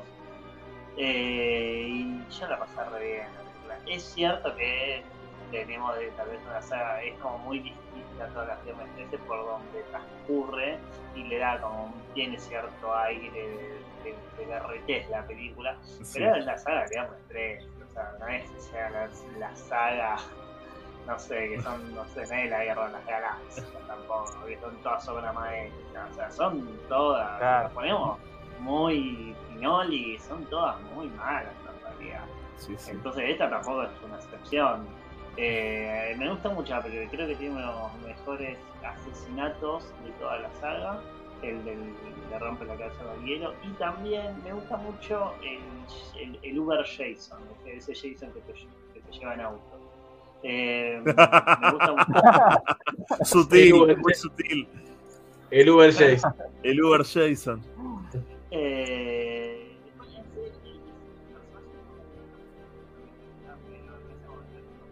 Uy, se me perdió. ¿Lo escuchan ustedes, Alfune? No, lo escucho bajo. ¿No me Bajito, bajito, ¿eh? Ahora sí, Ahora sí, ahora sí, ahora sí, ahora sí. Cuando esta se convierte en tu Uber Jason, me parece la película es muy interesante. Y creo que también explora otras cosas del personaje que me parecen, que me parecen bastante interesantes. Además, hay un carreo Sí. de David Cronenberg, ¿no? ¿Dónde vas a ver eso? El Halloween. Eh, no, o sea, ya, ya la película vale, la película vale todo por eso. Yo reconozco que, que a mí esta película cuando yo la alquilé no me gustó nada en su momento, pero después con el tiempo y em- cuando la empecé, me empecé a, a- como la empecé a ver un poco más, ¿no? Y dije que, que está bueno lo que plantea, ¿no? Porque evidentemente si Jason no puede morir, eh, va a haber un año 1400 en el cual Jason va a tener que estar bollando por algún lado, ¿no? O sea, está, está como interesante la, la pregunta, la cuestión que plantea. Pero a mí me parecía ma- que estaba más viendo una película de la saga de Alien que una película de la saga R13, igual. ¿no? Sí, yo, yo, yo, yo opino, yo opino que es una poronga. Yo. Sí, seguramente. Es que, es que nadie lo discute, creo, Arnold. De ahí- del gusto a la, a la- poronga, creo que no, no, no, no, no hay contradicción, ¿no? Primero esa, es, primero esa máscara que, que, que, que le viene así porque sí, porque estoy en el futuro y me van a poner una máscara futurista y listo, y me sale esta máscara. La concha de tu hermana, boludo. Y después, bu- bueno, spoiler, spoiler, spoiler, como siempre. Termina la película en el otro planeta, Tierra 2, eh, Crystal Lake 2. ¡Qué hijo de puta! ¡Qué verga, boludo! Está bueno eso No, igual, ¿no?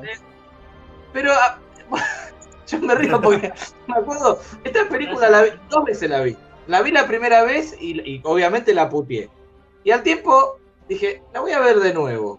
No, no, no, la, la volví a putear. Coincido con el funebreo una cosa. Si hablamos, si vamos a hablar de la saga de Viernes 13, sí es cierto lo que dice el Fune, ¿no? No hay, salvo por ahí alguna que otra, no hay películas maravillosas. Pero digamos, eh, eh, si bien este, hay películas de la saga que son bastante malas, ma- ma- mantienen una, un- una línea con respecto al personaje que me parece que acá se, se- rompió, porque ya cambiarlo, cambiarlo de- de- de- de hábitat, vamos a decir, por llamarlo de alguna manera, eh, a- a- hacer ese, ese Jason futurista con esa máscara, no sé, que le, que le viene como de, de- aluminio, no- qué sé yo, no sé, no me gustó nada, no me gustó nada. Pero me puede pasar también que por ahí soy demasiado purista del, del, del- del Jason que todos conocemos y es como que no lo terminé nunca de digerir a este. Eh, Tenía pelo ese Jason aparte, ¿te acordás? Tenía pelo. ¿Cómo? Sí. Tenía, pelo. pelo. Malísimo. In the year 2455, on a routine training mission, a team of students is about to discover a life form frozen in time. Wow. They're on their way back. Prepare for docking and power up the lab. You brought him on board? Everything's under control, ma'am.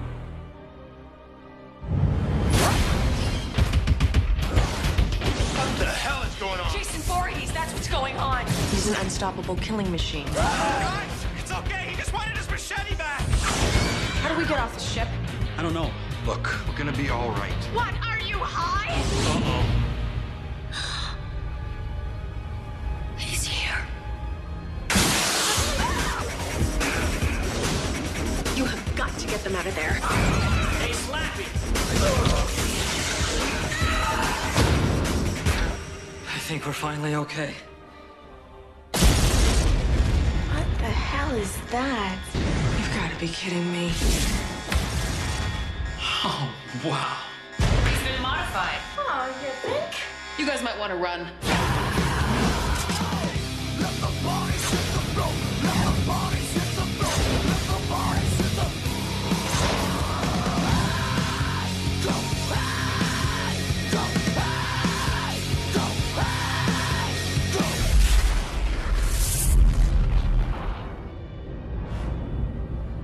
I don't think he's out there. Why don't you just stick your head out and have a peek?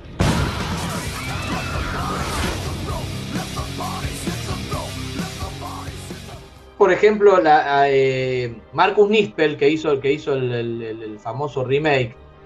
Este, a ver, pará, antes de ir al remake, sigo un cacho con esta. A mí, eh, básicamente, ¿sabes lo que me parece esta película? Me parece una película kirchnerista. Porque es una película que divide las aguas. Totalmente. es una película de, de- de grieta. O la bancás o la, o, o- o- o la aborreces. No, no, no, no, no, no, como que no tiene, no tiene términos medios. no sé. Este. Le decía Marcus Nispel, que es el que hizo el, el- el remake de esta película. Este, también me pasó más o menos lo mismo. Marcus Nispel, por ejemplo, hizo el remake de la masacre de Texas, que es del 2017, que me parece maravilloso. ¿no? Después de la original es una película que más me gustó de la saga, me parece un peliculón. Y cuando vi que hacía el remake de Viernes 13 le puse todas las fichas, pero todas las fichas que se imaginen le puse, porque dije, la hace Marcus Nispel con lo que hizo con la masacre de Texas, con Viernes 13 la va a descoser. Y otra película que recontraputié, porque tenés un Jason que corre, que se mete por pasadizo, como si fuera un soldado vietnamita, se mete por pasadizo por abajo, la, secuestra a la mina porque le- se le parece parecida a la madre y la tiene maniatada. No es la esencia del personaje, flaco. Jason no razona, es un, es un boboncho. El, Jason no, no, no, no, no, te amordaza, no te ata, no. A ver, loco, ¿No viste la saga de Viernes 13? La concha de tu hermana. ¿En qué estabas pensando cuando hiciste el Jason del remake? Y con el remake pasa lo mismo. Hay gente que le encanta, ¿eh? Hay gente que lo rebanca. A mí me Y gusta mí- esa película. Ahí tenés, a mí no me gusta. ¿Vos qué opinás, Fun, del remake? Ya que estamos. Pasa que es muy ridícula la remake. Me parece que ya se, se, se pasa como de graciosa, digamos. Eh, no sé, no, es como también le ponen demasiado a la película cuando es algo muy simple. Eh, y los asientos son muy malos. Claro, no, y a- aparte, a, a mí lo que me, me hace un poco ruido es cuando, cuando le cambian la, la esencia al personaje. A ver, por ejemplo, lo que hizo Rob Zombie en Halloween 2. Halloween 2 vemos un Michael Myers que tiene más de Jason que de Michael Myers. Eh, se, le aparece la, se le aparece la madre pues, como la, si fuera madre de Jason. Mata, mata, mata, kill, mami, kill. Eh, eh, la escena del caballo blanco que no la entendí en mi puta vida, que está descolocada como chupete en el orto. En Este, realidad eso del caballo blanco es por, es por una cuestión psicológica real. Parece que hay algo, hay una imagen del subconsciente que tiene que ver. La psicopatía y la imagen del caballo blanco están como entrelazadas, ¿no? Y tiene que ver también algo con el tema de la. algo explica una leyenda cuando empieza la película, sí. Pero después tenemos un Jason, un Michael Myers que tiene más de Jason con la madre que le dice que mate, no, porque nos hicieron mucho daño, matarlos a todos. Es Michael Myers, Michael Myers mostrando la cara, tres cuartos de película, le ves la cara todo el tiempo. ¿Qué, estabas pensando, Rob Zombie, cuando hiciste esa película de mierda? Porque es una mierda esa película, Rob Zombie. La primera la banco, más o menos, la mitad la, te la choreaste, hiciste otra vez lo mismo que hizo Carpenter, casi calcado, y después te mandaste con la infancia de Michael Myers. Hay gente que no le gustó, yo ponele que lo banco. Este, difiriendo con la opinión del, del mismísimo Carpenter, ¿no? Que la, que la aborreció. Pero la segunda, Rob Zombie, ¿qué carajo quisiste hacer con la segunda Halloween? ¿Qué mierda quisiste hacer? ¿Alguno de ustedes le gustó la segunda Halloween? No. La de Rob Zombie. A mí. No, no, no. Sabía que uno. Uno iba a decir que A mí no me gustó la, la primera tampoco. Ah, bueno, Mira, no, a a mí- El tema es que a mí no me gusta. Ha- Yo estoy seguro que a mí me gustan porque no me gusta Halloween. Entonces, como no me gusta Halloween, no tengo con qué compararlo. Entonces me gustan. Y las que no me gustan son las de Halloween. Las de Carpenter que ustedes saben, a mí no me gustan. Entonces, las de Rob Zombie sí me gustan. Porque, claro, no tengo, no tengo la base de compararlo. No me puedo quejar. Porque como ya no me gusta la original, entonces las de Rob Claro. Zombie sí me gustan. yo, para, yo, yo lo veo y yo, yo veo, yo en Halloween 2 de zombie veo a Jason. Es Jason. Es que sí. Es que a mí el, eh, a mí el, el- el Michael Myers que me gusta es el que es Jason, como el de la última. No me gusta el Michael Myers que maneja un auto y que, y que está ocho- ocho- me- 50 minutos de película mirando así, Bueno, parado. lo, lo- lo- del auto, lo del auto no se, no se entendió nunca jamás como carajo el, el pibe. Lo meten en cana a los 10 años, él se escapa 20 años después manejando un auto y ¿cuándo carajo aprendió a manejar un auto, el hijo de puta? Y encima, y encima, y sabés que ¿Eh? lo más cómico, los realizadores se, lo habrán se lo habrán planteado eso, porque eh, en un momento de la película le pregunta a Loomis, ¿y cómo aprendió a manejar? Le dice en la película, y no me acuerdo qué carajo responde, ah, no sé, habrá aprendido, no sé qué carajo le responde. Dale, hijo de puta. Yo- A ver, te puedo llegar- si se te escapó, si se te escapó, se te escapó. Pero si, si te diste cuenta, no era más fácil sacar la esencia del auto, si no era tan relevante mostrándolo al tipo manejando un auto. Lo podés mostrar caminando y es lo mismo. La concha de tu hermana. Pero bueno, ya nos vamos a la mierda, vamos. Especial slasher.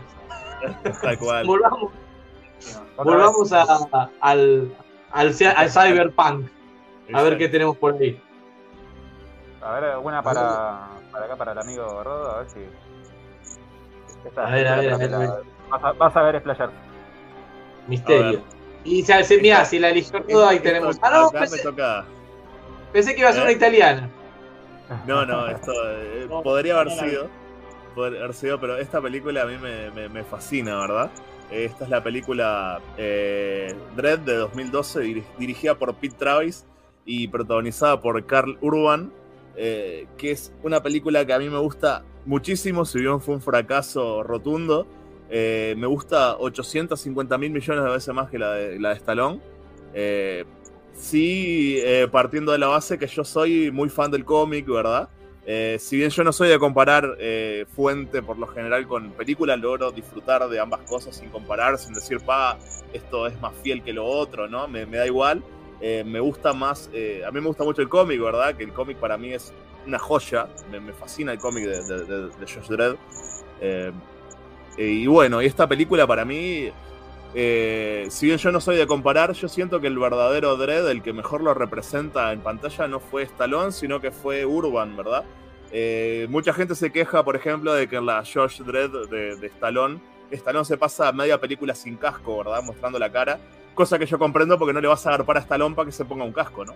O sea, yo, yo no, no lo comprendo, lo puedo comprender. No le vas a agarpar a Stallone para que esté con la cara tapada toda la película.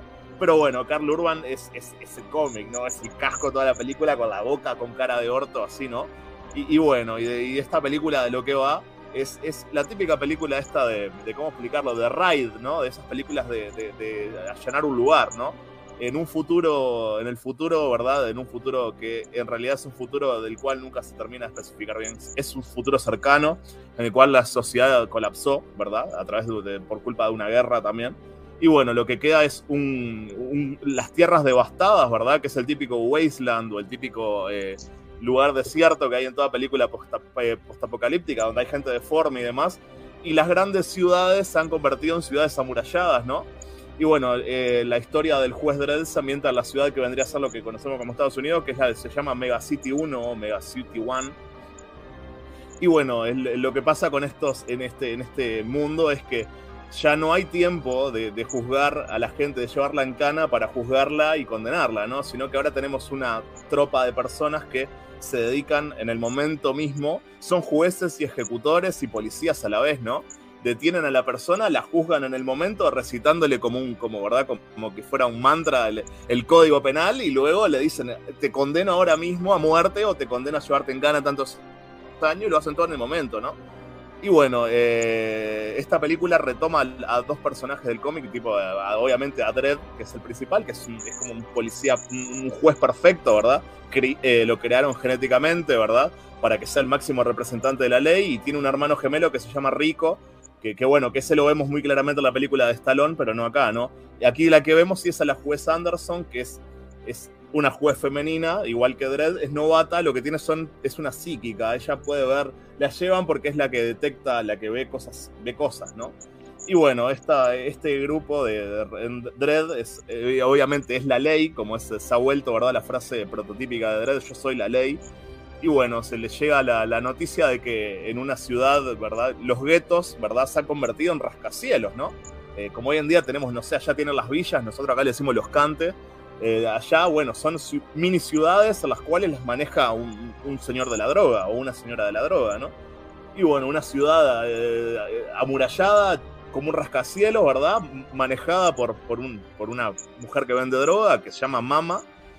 Y bueno, esta mujer vende una droga que vendría a ser el Paco del futuro, ¿no? Se llama, la droga se llama Slow Mo, que es uh, una abreviación de Slow Motion, ¿no?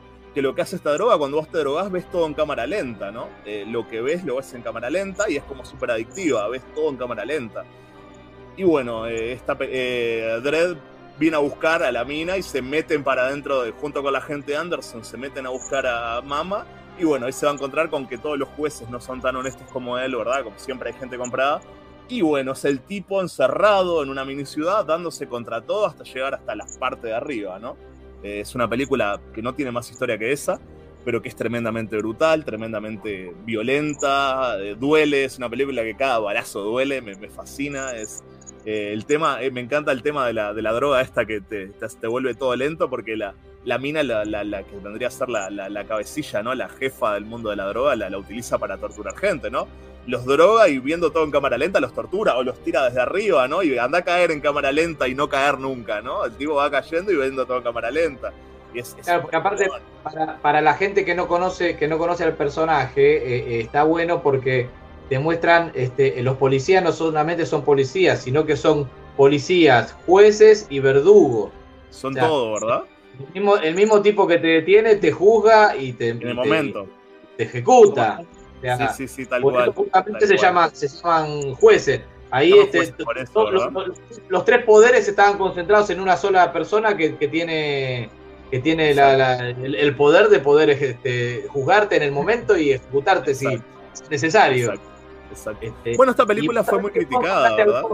Vos nombraste el cómic sí. y me hiciste acordar, porque yo eh, cuando era chico había, no sí. sé si lo hablamos alguna vez, no sé en Uruguay si existían, acá eh, hubo una época que se estilaba mucho la, los locales de, de, canje, de compra, de venta y canje de, de revistas, sí, de libros. Entonces, este, llevaba, viste, este, al canje y me traía historietas, cómics, me traía las creepy españolas, me traía las, las Scorpio de acá Argentina, bueno, la, la Patorucito, Patorucito, todo ese tipo de, peli, de, de revistas, y, y, me traía muchas de, la, de las, eh, de las de, creo que eran de Editorial Novaro o de Bruguera, no me acuerdo, una de esas dos editoriales, me traía muchas historietas del, del, del juez Dredd. Mirá vos. Este, personaje que ya te, te, hablo de cuando yo era sí, infanto sí. adolescente, te diría, así bueno, que es un personaje que ya debe tener más de 30 años cómic, fácil. Claro, no, sí, el, no, ¿qué 30? El, el cómic eh, creado por John Wagner es, es, en el año 1977 sale el primero. Ah, eh, bueno, mirá, incluso a, a Robocop, años. ¿no? Cuarenta y pico de años. Cuando salió la película de, del juez, había mucha gente que creía que, que, que, el juez era como una especie de plagio a Robocop y no, y es muy anterior el juez, Josh Dredd. Sí, es británico. Sí, no, aparte no tiene, aparte no tiene nada que ver. No, no tienen nada que ver. Nada que no, ver, no, quizás lo asocian con Robocop lo, lo, asocian por el casco, pero el no, casco, no, tiene nada que ver. Nada y, que y bueno, y, y, si les gusta leer cómics, más allá de eso, yo recomiendo mucho los cómics de, de Dredd porque son. La mitología del mundo me, me, parece que es excelente. El, tema, como toca. Los villanos que, que cree que tiene la, la saga son buenísimos. Eh, es muy bueno todo el manejo. Me encanta cómo, por ejemplo, esto lo hablaba hoy en el, en el grupo, cómo por ejemplo, cada, el concepto del juez es extendido a lo largo del mundo y la única ciudad que existe no es Megacity 1. Por ejemplo, hay una que es igual que vendría a ser el Japón y los jueces son samuráis, ¿verdad? Son trajes samuráis, ¿no? Futuristas. La moto, es, es brillante cómo lo adaptan acá. Me encanta, me, me fascina el mundo. Este mundo de, de, del juez Dredd me, me, gusta muchísimo, la verdad. Me parece fantástico.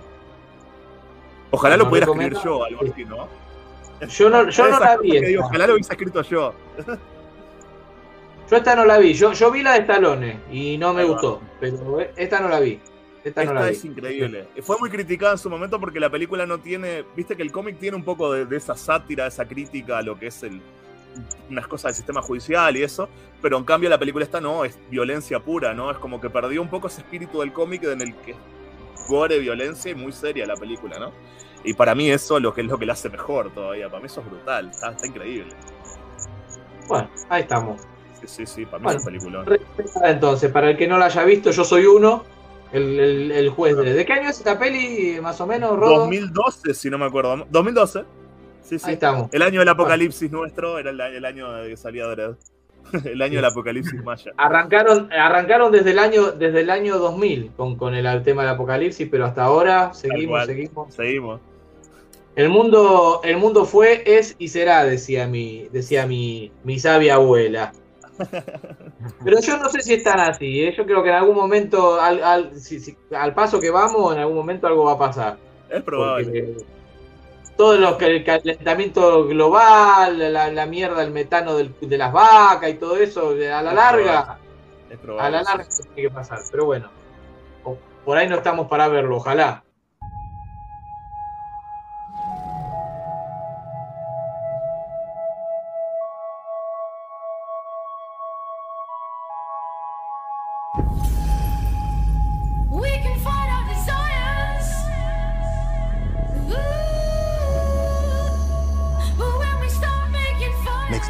Feel as if time is passing at 1% its normal speed.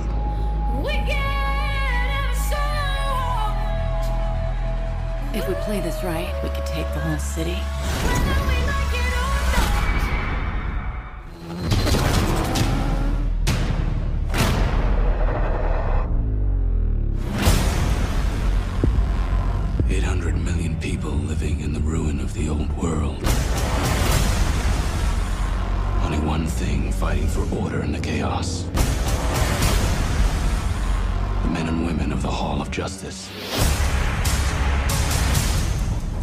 Peachtrees is the manufacturing base for all the slow-mo in Mega City 1. You know how often we get a judge up in peace trees? Well, you got one now. She has control of everything. Levels 1 to 200. This is Mama. Somewhere in this block are two judges. That's not good. I want him dead. We're gonna have to go through him. Rookie, you ready? Yeah. You look ready. Fire! Judgment time. Let's finish this.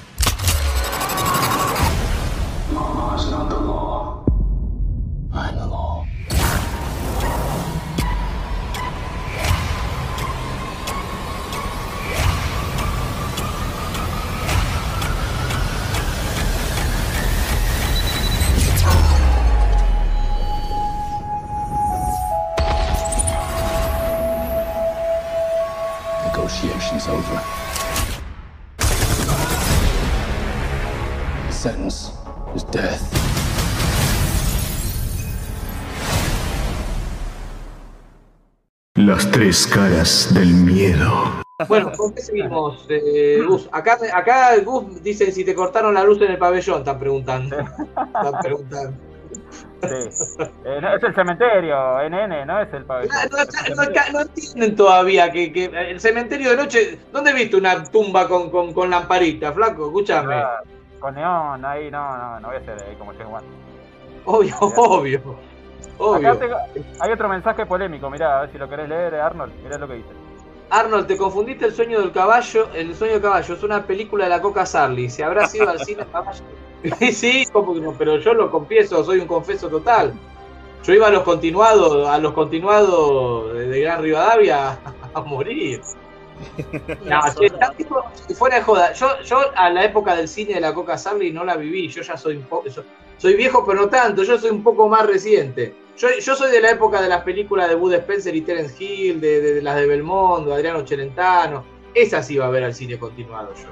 Este, Pero no, la de Coca Sarli no. La, les voy a la Coca Sarli la veía, pero en función privada. ¿Se acuerdan de la función privada con Rómulo Ver? Ahí veía la Coca Sarli, pero ya en la, ya en la comodidad de mi casa. ¿Qué, pre- qué pretende usted de mí? Decía la Coca. Estaba buena, ¿eh? Qué buena que estaba la Coca. Bueno, bueno Sí, ¿Algún par de mensajes más, querés o vamos o ponemos otra película? no, tirá, tirá, tirá, tirá fruta, mirá. Tenemos media horita, así que te- te- tenemos un par de peli ahí para, para hablar todavía. Hay una Hay peli que es- hay una peli que es un clásico de clásico de clásico de clásicos que yo estoy seguro que si no la vi, por lo menos 3 de 4 la vimos acá y no sé si no la vimos los cuatro. Es la última que te dije, ¿te acuerdas que te había- me había olvidado pasarte el póster que hoy no encontraba el libro por ningún lado? Bueno, Sí, para que Este, busca- lo buscamos rápido. Ahí mientras la busca, ahí mientras la busca Gus, hay una película que es la que va a salir a continuación, que está basada en, un- en una novela también. Que la novela, estoy tratando de crear misterio, ¿eh? ahora en la, en la edición va a venir música de misterio acá, música de misterio. en la novela, ¿eh? la novela no fue un bestseller en absoluto y fue un bestseller recién cuando salió la película tiempo después. O sea que primero salió la novela que pasó desapercibida, no le dieron bola. Ahí la están viendo, la está mostrando justamente, la está mostrando justamente Gus. Y sí, maestra. sí señor, estoy hablando de Clockwork Orange, ¿no? La naranja mecánica. Una película del carajo para mí, en todo sentido. Una película que está técnicamente perfecta, está bien filmada, tiene un soundtrack de, de- de la hostia, está bien actuada. eh, Malcolm McDowell acá se roba la película y aparte, este, toca, toca, vamos a decir, este, el tema futurista o post-apocalíptico este, de- desde otro ángulo, si se quiere, ¿no? Porque acá este, nos metemos en la historia de los famosos drugos. ¿Qué son los, qué son los, los, drugos? Bueno, drugos ahora le, quiere decir amigos. Ahora les voy a explicar en qué, en qué lengua, si se puede decir lengua, ¿no? Eh, bueno, vamos a empezar de, de- cero y rapidito. Eh, la Naranja Mecánica está basada en la novela de Anthony Burgess, que es la novela que mostraba hace un rato este, Gus ahí en la... Que yo, di- dicho sea de paso, Gus la encontró, yo la busqué. Acá atrás, a mis espaldas, tengo libros a, cagarse y no pude encontrar ese puto libro que lo tengo, me faltó levantar el piso flotante. Y me da un odio, y me da un odio saber que lo tengo y no encontrarlo, pero bueno, Gus lo tenía, igual no era más que para mostrarlo, pero ahora termino con este programa y doy vuelta a la casa hasta que encuentre ese, puto libro. Bueno, la novela de Anthony, de Burgess, le decía, La Naranja Mecánica, año 1971 creo, nos habla de un futuro en el año 1995, o sea, un futuro que es recontra pasado para nosotros, ¿no? Pero bueno.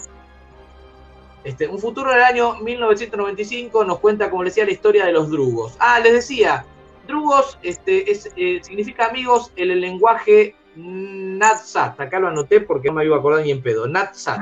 ¿Qué es el lenguaje Natsat? Es un lenguaje inventado para la película que combina este, idiomas eslavos, ¿no? Pero es un lenguaje con el que se comunican los, los- tres drugos, los tres delincuentes estos, los tres este, malvivientes, violadores y asesinos.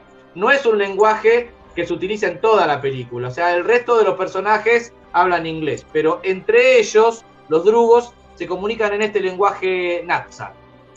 Este, Alex, como bien les digo, es el líder de esta pandilla. Este, el personaje está interpretado por Malcolm Ma- McDowell, el doctor Loomis en las películas de Halloween de, de Rob Zombie.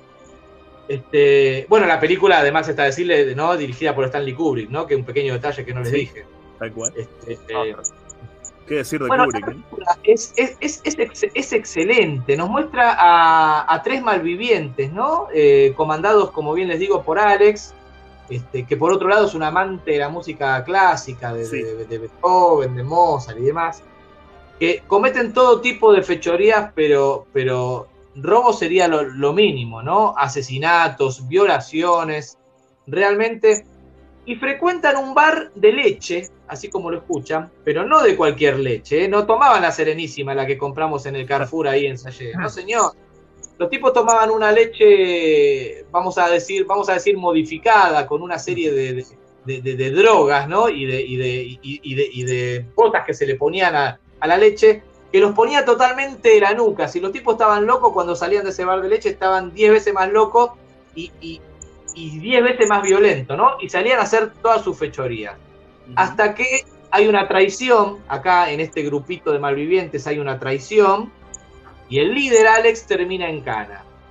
Bueno, ¿qué es lo que hace este Alex para, para tratar de salir de prisión? Porque se había mandado violaciones, asesinatos, el tipo tenía reclusión perpetua, salvo que se sometiera a la famosa técnica de Ludovico. Una técnica que consistía en curar, en curar este, la, la violencia. ¿Y de qué forma, eh, en qué consiste la técnica esta de Ludovico? Bueno, el, paciente, vamos a decir, o la persona que se sometía a esta técnica, era obligado por tiempos prolongados y prolongados a ver escenas este, totalmente violentas, reales, ¿no? Mientras se, se- le suministraba una serie de drogas, ¿no? Entonces, este, la, la idea inicial de este tipo de técnica era de que eh, al, las drogas ca- causaban un malestar al mismo tiempo que esta persona veía esta- estas escenas de violencia. Entonces, justamente la idea de esta técnica era de que cuando se presentaran en la vida cotidiana reacciones violentas, recordara todo ese malestar ¿no? que sentía al suministrarle la droga y rechazara la violencia. Bueno, lo cierto es que, para hacerla corta, es que da resultado esta técnica en Alex. Alex realmente se cura. Alex realmente es dado de alta. Alex realmente este, es liberado.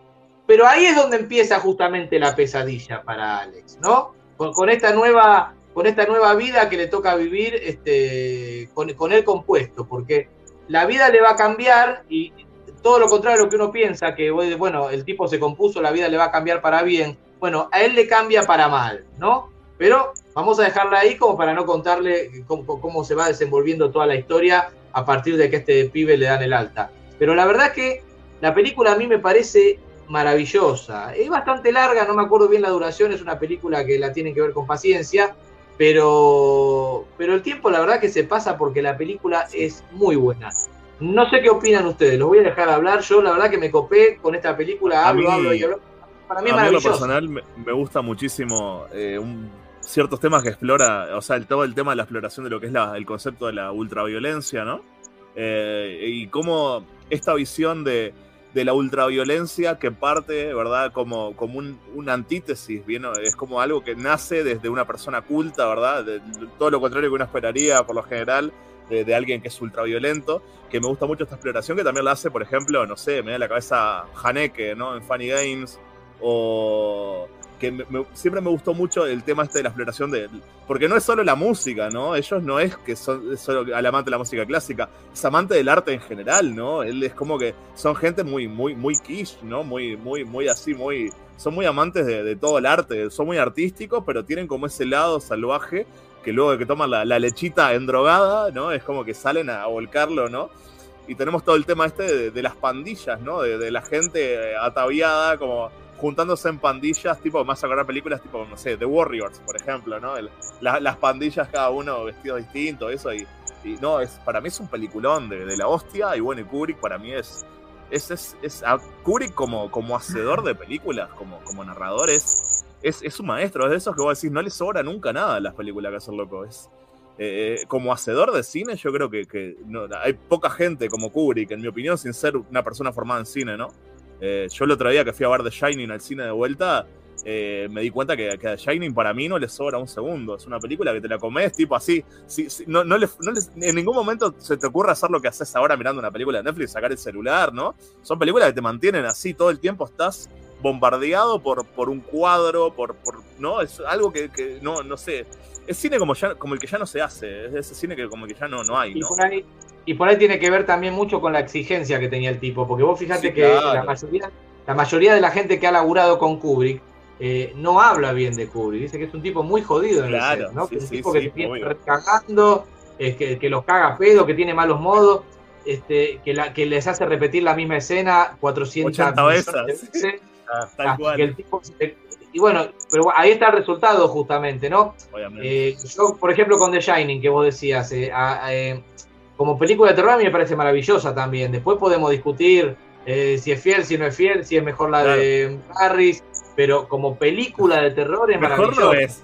Será mejor adaptación, pero mejor película que The Shining. Hay que ser muy, muy fan, cerrado y, y creer que, que, que la adaptación lo es todo, que no lo es. O sea, la, sí, está bueno adaptar y está bueno, pero, pero no lo es todo. O sea, hay una, la película se tiene que sostener en sí misma. Si es una adaptación el tipo de lo que cosa, hizo, el tipo lo que hizo The Shining es, es, es, una película de terror. Hizo su propia visión. Y es fantástico. Más que, más, más que una adaptación fiel. Es como que hizo su propia visión. Sí. Sí. De, de, de, de, una historia que ya estaba hecha, que era perfecta, que estaba totalmente cerrada, pero el tipo hizo su propia visión. Y, sí. y, la hizo bien. A ver, a mí me, como adaptación me gusta mucho más la, yo lo dije muchas veces, me gusta mucho más la miniserie de Garris de acá a China, como adaptación. Pero tendría que ser un necio si les digo que, que, que la película de Kubrick Obvio. es maravillosa. Porque la verdad que como película no, no. de terror, genial. Es que, es eh, que la adaptación bueno, no lo es todo. La adaptación no, o sea, que algo sea mejor adaptación no, no significa que sea mejor película. Una película es buena en sí misma. No, no, Después se adapta bien o mal. Allá claro, hay que saber, o sea, hay que saber dividir ahí, total, totalmente. Bueno, volviendo a la naranja mecánica, no sé si, si la vieron. ¿Vos la viste, Fune, la naranja mecánica? Una pregunta, ¿es muy diferente al libro? ¿La película? ¿Tiene alguna... Yo no leí el libro. Sí, yo sí no, leí no, el libro. Yo sí leí Para el libro. Y, y, es, y, y, es diferente. Y, y, es, y es diferente básicamente en, la, en el temperamento o en la forma de ser de, de, de Jack Torrance. Porque en la película vos ves a un tipo... Eh, no, ¿Cómo explicarte? Está preguntando sobre la naranja mecánica. Ah, perdoname, yo me quedé con, yo me quedé con, con, con No, la naranja mecánica no lo leí el libro, no lo leí el libro. La verdad que no te sabría decir porque no lo leí. No sé si es buena adaptación o no. Lo que te puedo decir que, que, es una película de Carlos. no, no cambia mucho, no cambia mucho eh, acá, eh, Kubrick. Es muy parecido, muy parecido. Hay algunas cositas más que se que obvió, como por ejemplo todo este lenguaje que vos hablabas, viste que es un lenguaje que inventó como para los personajes. Hay mucho más. y De hecho, acá el libro al final tiene el diccionario de este. De, ¿Cómo era que dijiste que se llama el, el lenguaje? El lenguaje se llama Natsat. Natsat. Acá no sé si se ve en cámara, bueno, acá está todo el diccionario al final de. Pero bueno. para- todo el diccionario Ah, de no, qué significa cada uno. Por, Tolkien por un poroto, que- ¿eh? que el Claro, era moloco, Yo no lo leí, yo no lo leí, pero me Ah. imagino, me imagino que si vos te pones a leer el libro, Ah. eh, en, en las- en las partes donde conversan entre ellos, eh, hay palabras que te quedas en bola, tenés que recurrir atrás al Ah. diccionario a ver qué carajo, qué carajo están diciendo. Por ejemplo, viste que leche le decían moloco, voy a tomar la moloco. Claro, Era la leche era loco, por ejemplo. La moloco, claro. Los drugos.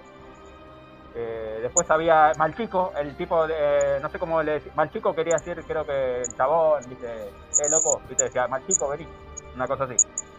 Era un otro término. Sí, sí, sí, sí. sí. Pero bueno, la, la película es genial. Eh, no sé, vos algo decías de, de esta película, fue una recién. ¿Vos, la- vos la viste, sí, la naranja mecánica o no? Sí. Sí. Pero una sola vez, ¿podés creerlo? Eh, y no sé por qué no la volví a hacer. Yo sabía, tenía la famosa escena en que le pega a los compañeros y se caen al agua. Esa escena no sé por- cómo es que la conocía. Y la vi pensando que toda la película iba, iba a ser así. Eh, eh, pero me con algo como muy, mundo muy extraño. Y además era una película, no, o sea, es como que conocía de un poco de qué trataba, pero no sabía cómo seguía la historia. Por ahí como, como un momento que se, como que me pasa, cuando él empieza a hacer todo este experimento con los ojos, que al actor le pusieron encima lo, le, le levantaron los ojos no sé cuántas tomas, con razón, después de terminar trabajando con Rob Zombie, Malcolm McDowell. Eh, la cuestión Quedó es mal. que después no, no, no sé cómo se, o sea, no sabía, no sabía cómo seguía la historia. Eh, es una película muy, muy interesante. No sé si hoy en día envejeció igual. Ahora tengo mi idea, pero debería volver a ver. Yo la vi hace poco y te debo decir que para mí está bárbara. La vi hace poco Sí, porque está, está en HBO Max. Y, y está Yo creo que envejeció bien. Yo creo que envejeció bien. A mí, a mí me gusta muchísimo, la puedo ver mil veces. La verdad que me gusta, me gusta mucho. Este, bueno, vos, Gu, me imagino que también, ¿no? Opinás lo mismo. Cortita, para mí es un, de un 1 al 10 es 20, nada más. Lo. Sí, sí. De hecho, Bueno. Kubrick es un genio, no, no puedes negar. Sí, sí, sí, indudable. Recomendada. Entonces, si, al- si alguno, si alguno durmió y no vio todavía esta película, entonces recomendadísima. Miren la naranja mecánica, vale la Antes, pena. antes de morir la tiene que ver. Sí, sí, sí. Mínimo. Sí, sí. Fundamental. Es, es Mínimo una, una es vez. una- es una película obligatoria. De visionado obligatorio. No, no, no pueden morir, no pueden morir sin verla primero, por lo menos una vez.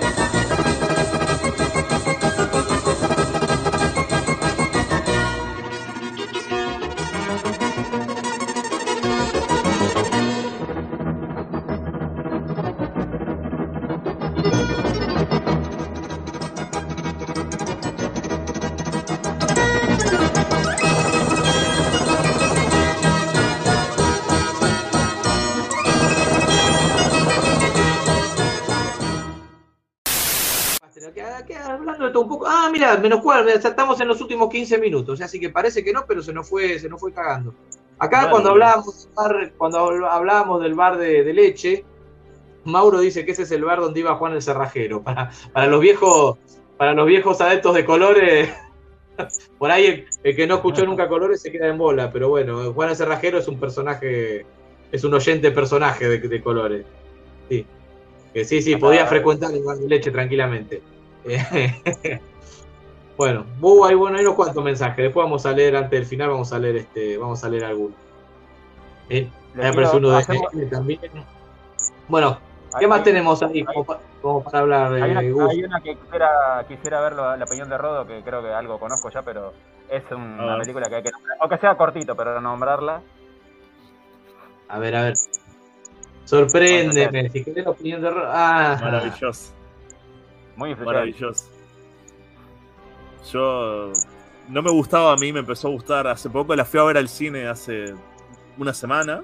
Creo 10 días la fui a ver al cine. estamos hablando de, de Matrix. Yo, ah, De yo Matrix. aclaro esto porque. Yo, yo aclaro esto, explico por qué. Porque como este podcast también sale en formato audio, Claro. a veces este, a veces por ahí ponemos el póster y no decimos el nombre, entonces el que lo está escuchando y no viendo no sabe de qué carajo estamos hablando. Estamos hablando The de Matrix. Sí, exacto. Ahora sí.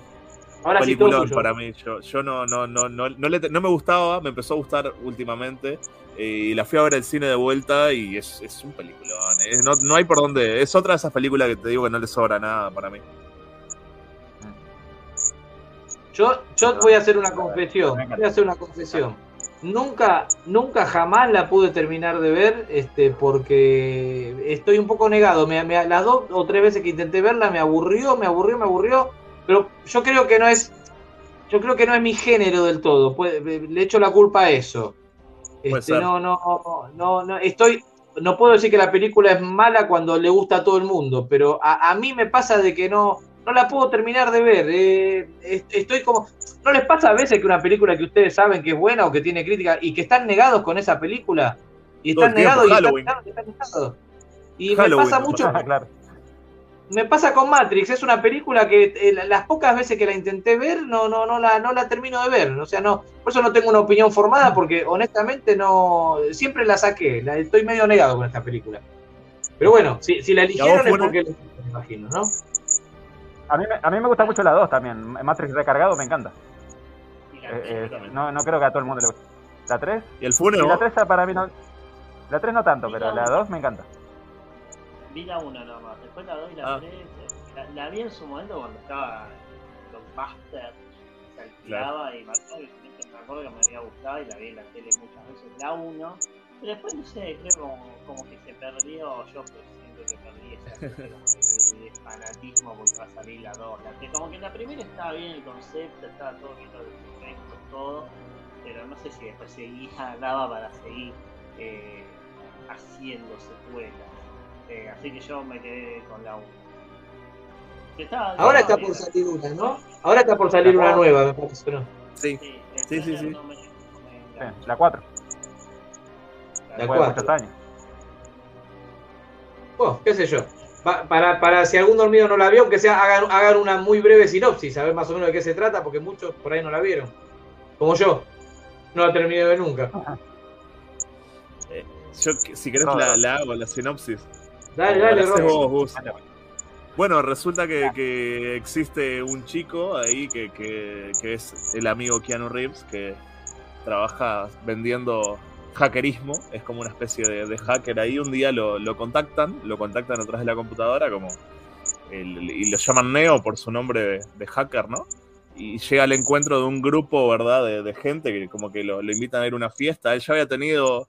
una- hay una leve referencia a lo que es el libro de Alicia en el País de las Maravillas, ¿verdad? De, de Carroll, y en el cual hablan del conejo. ¿Cómo era Gus? Sí, el conejo blanco, ¿no? Claro, que tenía un tatuaje de una chica y decía. El Ah, yo- sí.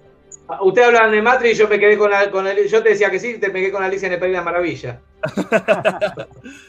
Y, bueno, entonces van ahí, va Neo y descubre que, que- bueno, que en realidad le, le dan, le explican que en realidad el mundo en el cual él vive es toda una mentira, ¿no? Que, que en realidad el mundo, todo lo que vemos, sentimos, tocamos, no existe en realidad. Es, es algo que, que no existe, que está creado dentro de una computadora y le dan a elegir la opción de, de si querer seguir viviendo en esa mentira o ver la realidad, porque como bien dice, ¿verdad? Lovecraft, eh, el desconocimiento, ¿verdad? Es a veces nuestra, es nuestro, es nuestra, nuestro mejor regalo, ¿no? Porque a veces conocemos lo que hay más allá, vamos a tener una vida de mierda. Y es básicamente la, la lección que hay que tomar, ¿verdad? Si querés ir por la verdad que duele o por seguir viviendo en tu comunidad, en tu, la comodidad de tu zona de confort. Y bueno, eh, Neo acepta y bueno, y descubre que en realidad la Tierra ha sido eh, la típica guerra contra las máquinas que se cuentan en todas las películas, ¿no? De este estilo, Terminator en adelante. La guerra contra la, inteligencia artificial se desarrolla y bueno, termina dominando a la Tierra. Y, bueno, la- las máquinas tienen que funcionar de alguna forma y se dan cuenta que los humanos generan una cierta electricidad, ¿no? Entonces cultivan humanos y les hacen vivir esa mentira. Nosotros vivimos este mundo real como que fuera el mundo real y en realidad eh, nos están cultivando para utilizarnos de, de batería, en realidad, las máquinas, ¿no? Para cargarse. Y bueno, entonces ahí vemos que existe una cierta rebelión que vive por fuera de la Matrix que trata de, de liberarse, ¿no? De, de, de este, de, este, de esta tiranía de las máquinas, porque bueno, porque a pesar de que Acá está bueno vivir en la Matrix, eh, es mentira, ¿no? Entonces, ¿qué hacemos? ¿Peleamos por la verdad o vivimos por la mentira? Básicamente de eso trata la, la historia. Y hay como una profecía, emulando todas las típicas metodologías, de que va a llegar un elegido que va a poder manejar la Matrix como, se le, como que se le antoje, y ahí tenemos el amigo Neo, que, que en realidad es un juego de palabras con One, que es el único, ¿no? Y bueno, y es, es Keanu Reeves. Siempre el mejor es Keanu Reeves, porque siempre que aparezca Keanu en una película tiene que ser el mejor. Garpa, garpa. ¿Verdad? Algo así. Somos- so- parece que so- somos Keanu, Keanu Friends en este programa. Especial Keanu Reeves. Especial Keanu Reeves. Especial Keanu Reeves, obviamente. Especial Keanu Reeves. Sí, sí, banco, banco, fuerte. Ya tenemos especial Keanu Reeves, especial no, especial Nolan para el funebrero, especial porno triple X. Tal cual. Algo chiquito. A mí me encanta. Me encanta de Matrix el villano, este, el agente Smith, es un hijo de puta. Es maravilloso. Es maravilloso. Qué actorazo, este, no me acuerdo ahora el nombre, pero es un actorazo. El que Eh, hizo ese- V de Vendetta. ¿De quién? Bueno, Que también hizo, ¿quiere- hizo V de Vendetta. ¿quieren que le demos a una más la última y después leemos unos mensajitos y nos vamos despidiendo? Son, son menos Bueno. días, así que estamos ahí Dale, sobre, Arnold. sobre el gong. Sobre el gong. Dale. Una Man- que hablar mandale- Mandale una más, Gus, a ver qué, a ver qué tenés por ahí. Una que hablemos todo, que todos la vimos, seguro que todos la vimos. Una, una que sepamos todo, una que Una sepamos todo. para, para cerrar el- la noche. Yo no la vi, Bueno. no me la ¿No la, acuerdo. no la viste? ¿No la, que no la vi, pero- no, me- no la tengo, no me la acuerdo, no la tengo fresca. No. Yo, yo me acuerdo, yo, yo, mira, yo no la vi ahora para, para este podcast, la vi hace un tiempo, pero me- ahí me va a ayudar, este, me va a ayudar un poquito entonces, este, eh, Gus, pero a algo me acuerdo y me acuerdo que me gustó muchísimo. Bueno, esta película de Demolition Man, el, el demoledor, como están viendo en el póster, ahí tenemos a Stallone y a Will Snipes. A Will Snipes muchos lo van a conocer por, por Blade, por el vampiro, por el vampiro Blade. Este, bueno, Will Snipes, el personaje de Will Snipes es un delincuente eh, totalmente loco, estilo Joker, para que se den una idea. Un delincuente que si le pintan la cara de blanco y le hacen, y le hacen una sonrisa, más o menos es el Joker, a, a ese, a ese nivel. ¿no?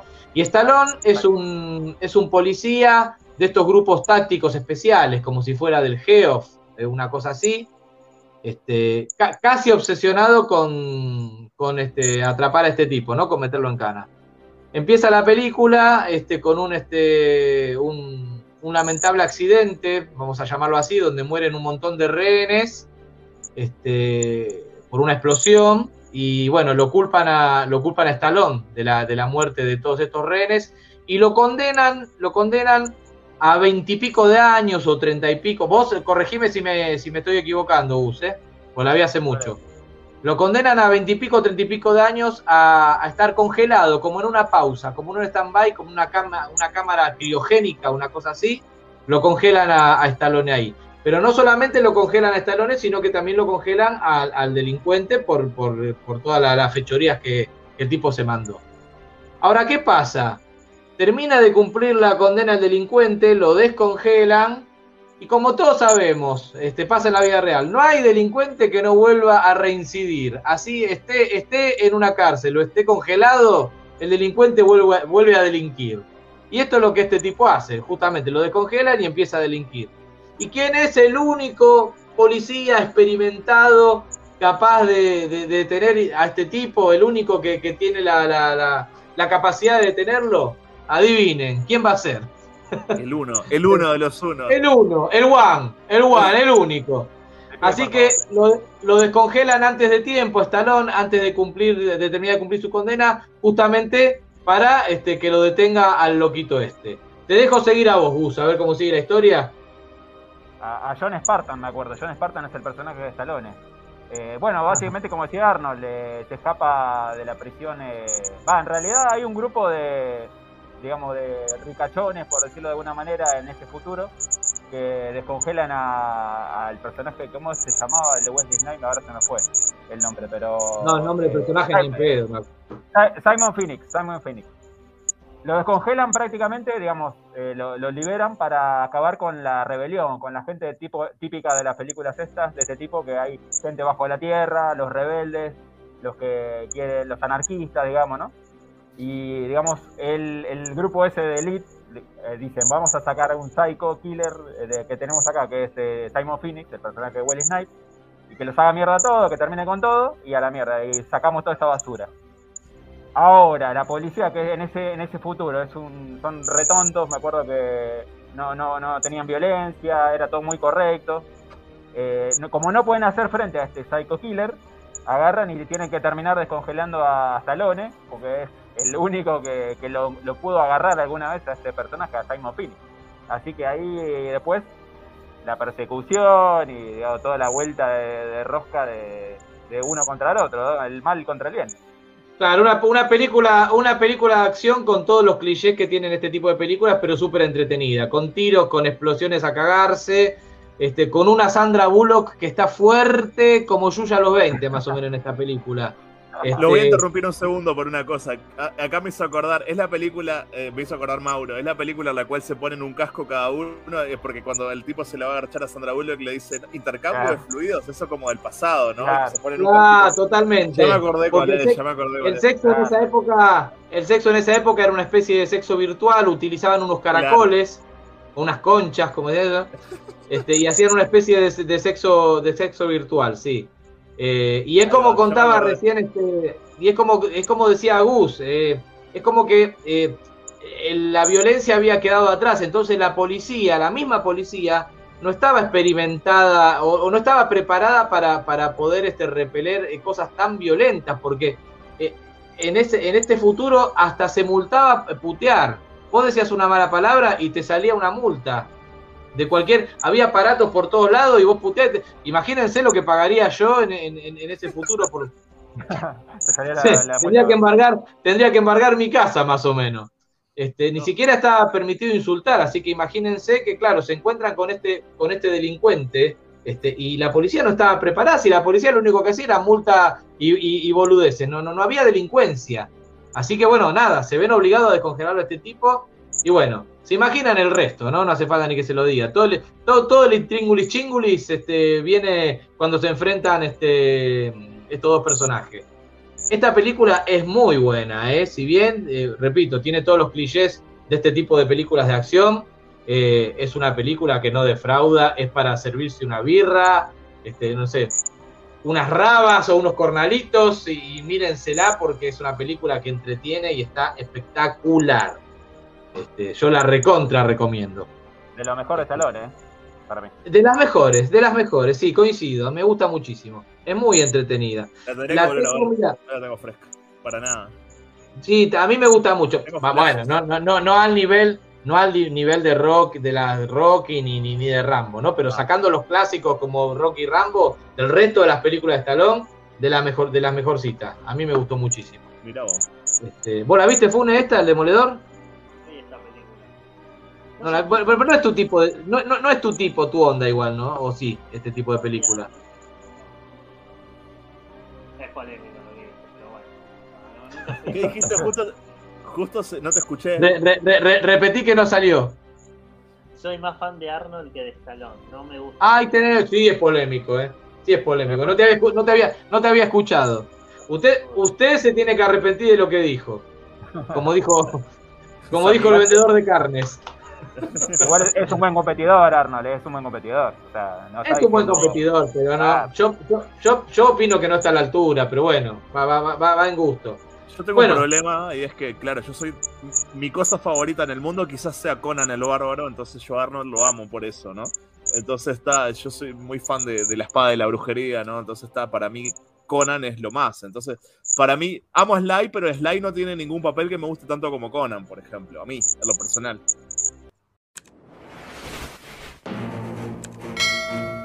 At the end of a century, ravaged by violence, a society of perfect order will arise.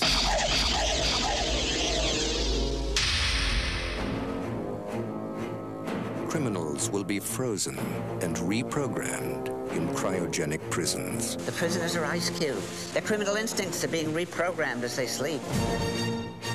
Aggression and deviant behavior will be totally eliminated.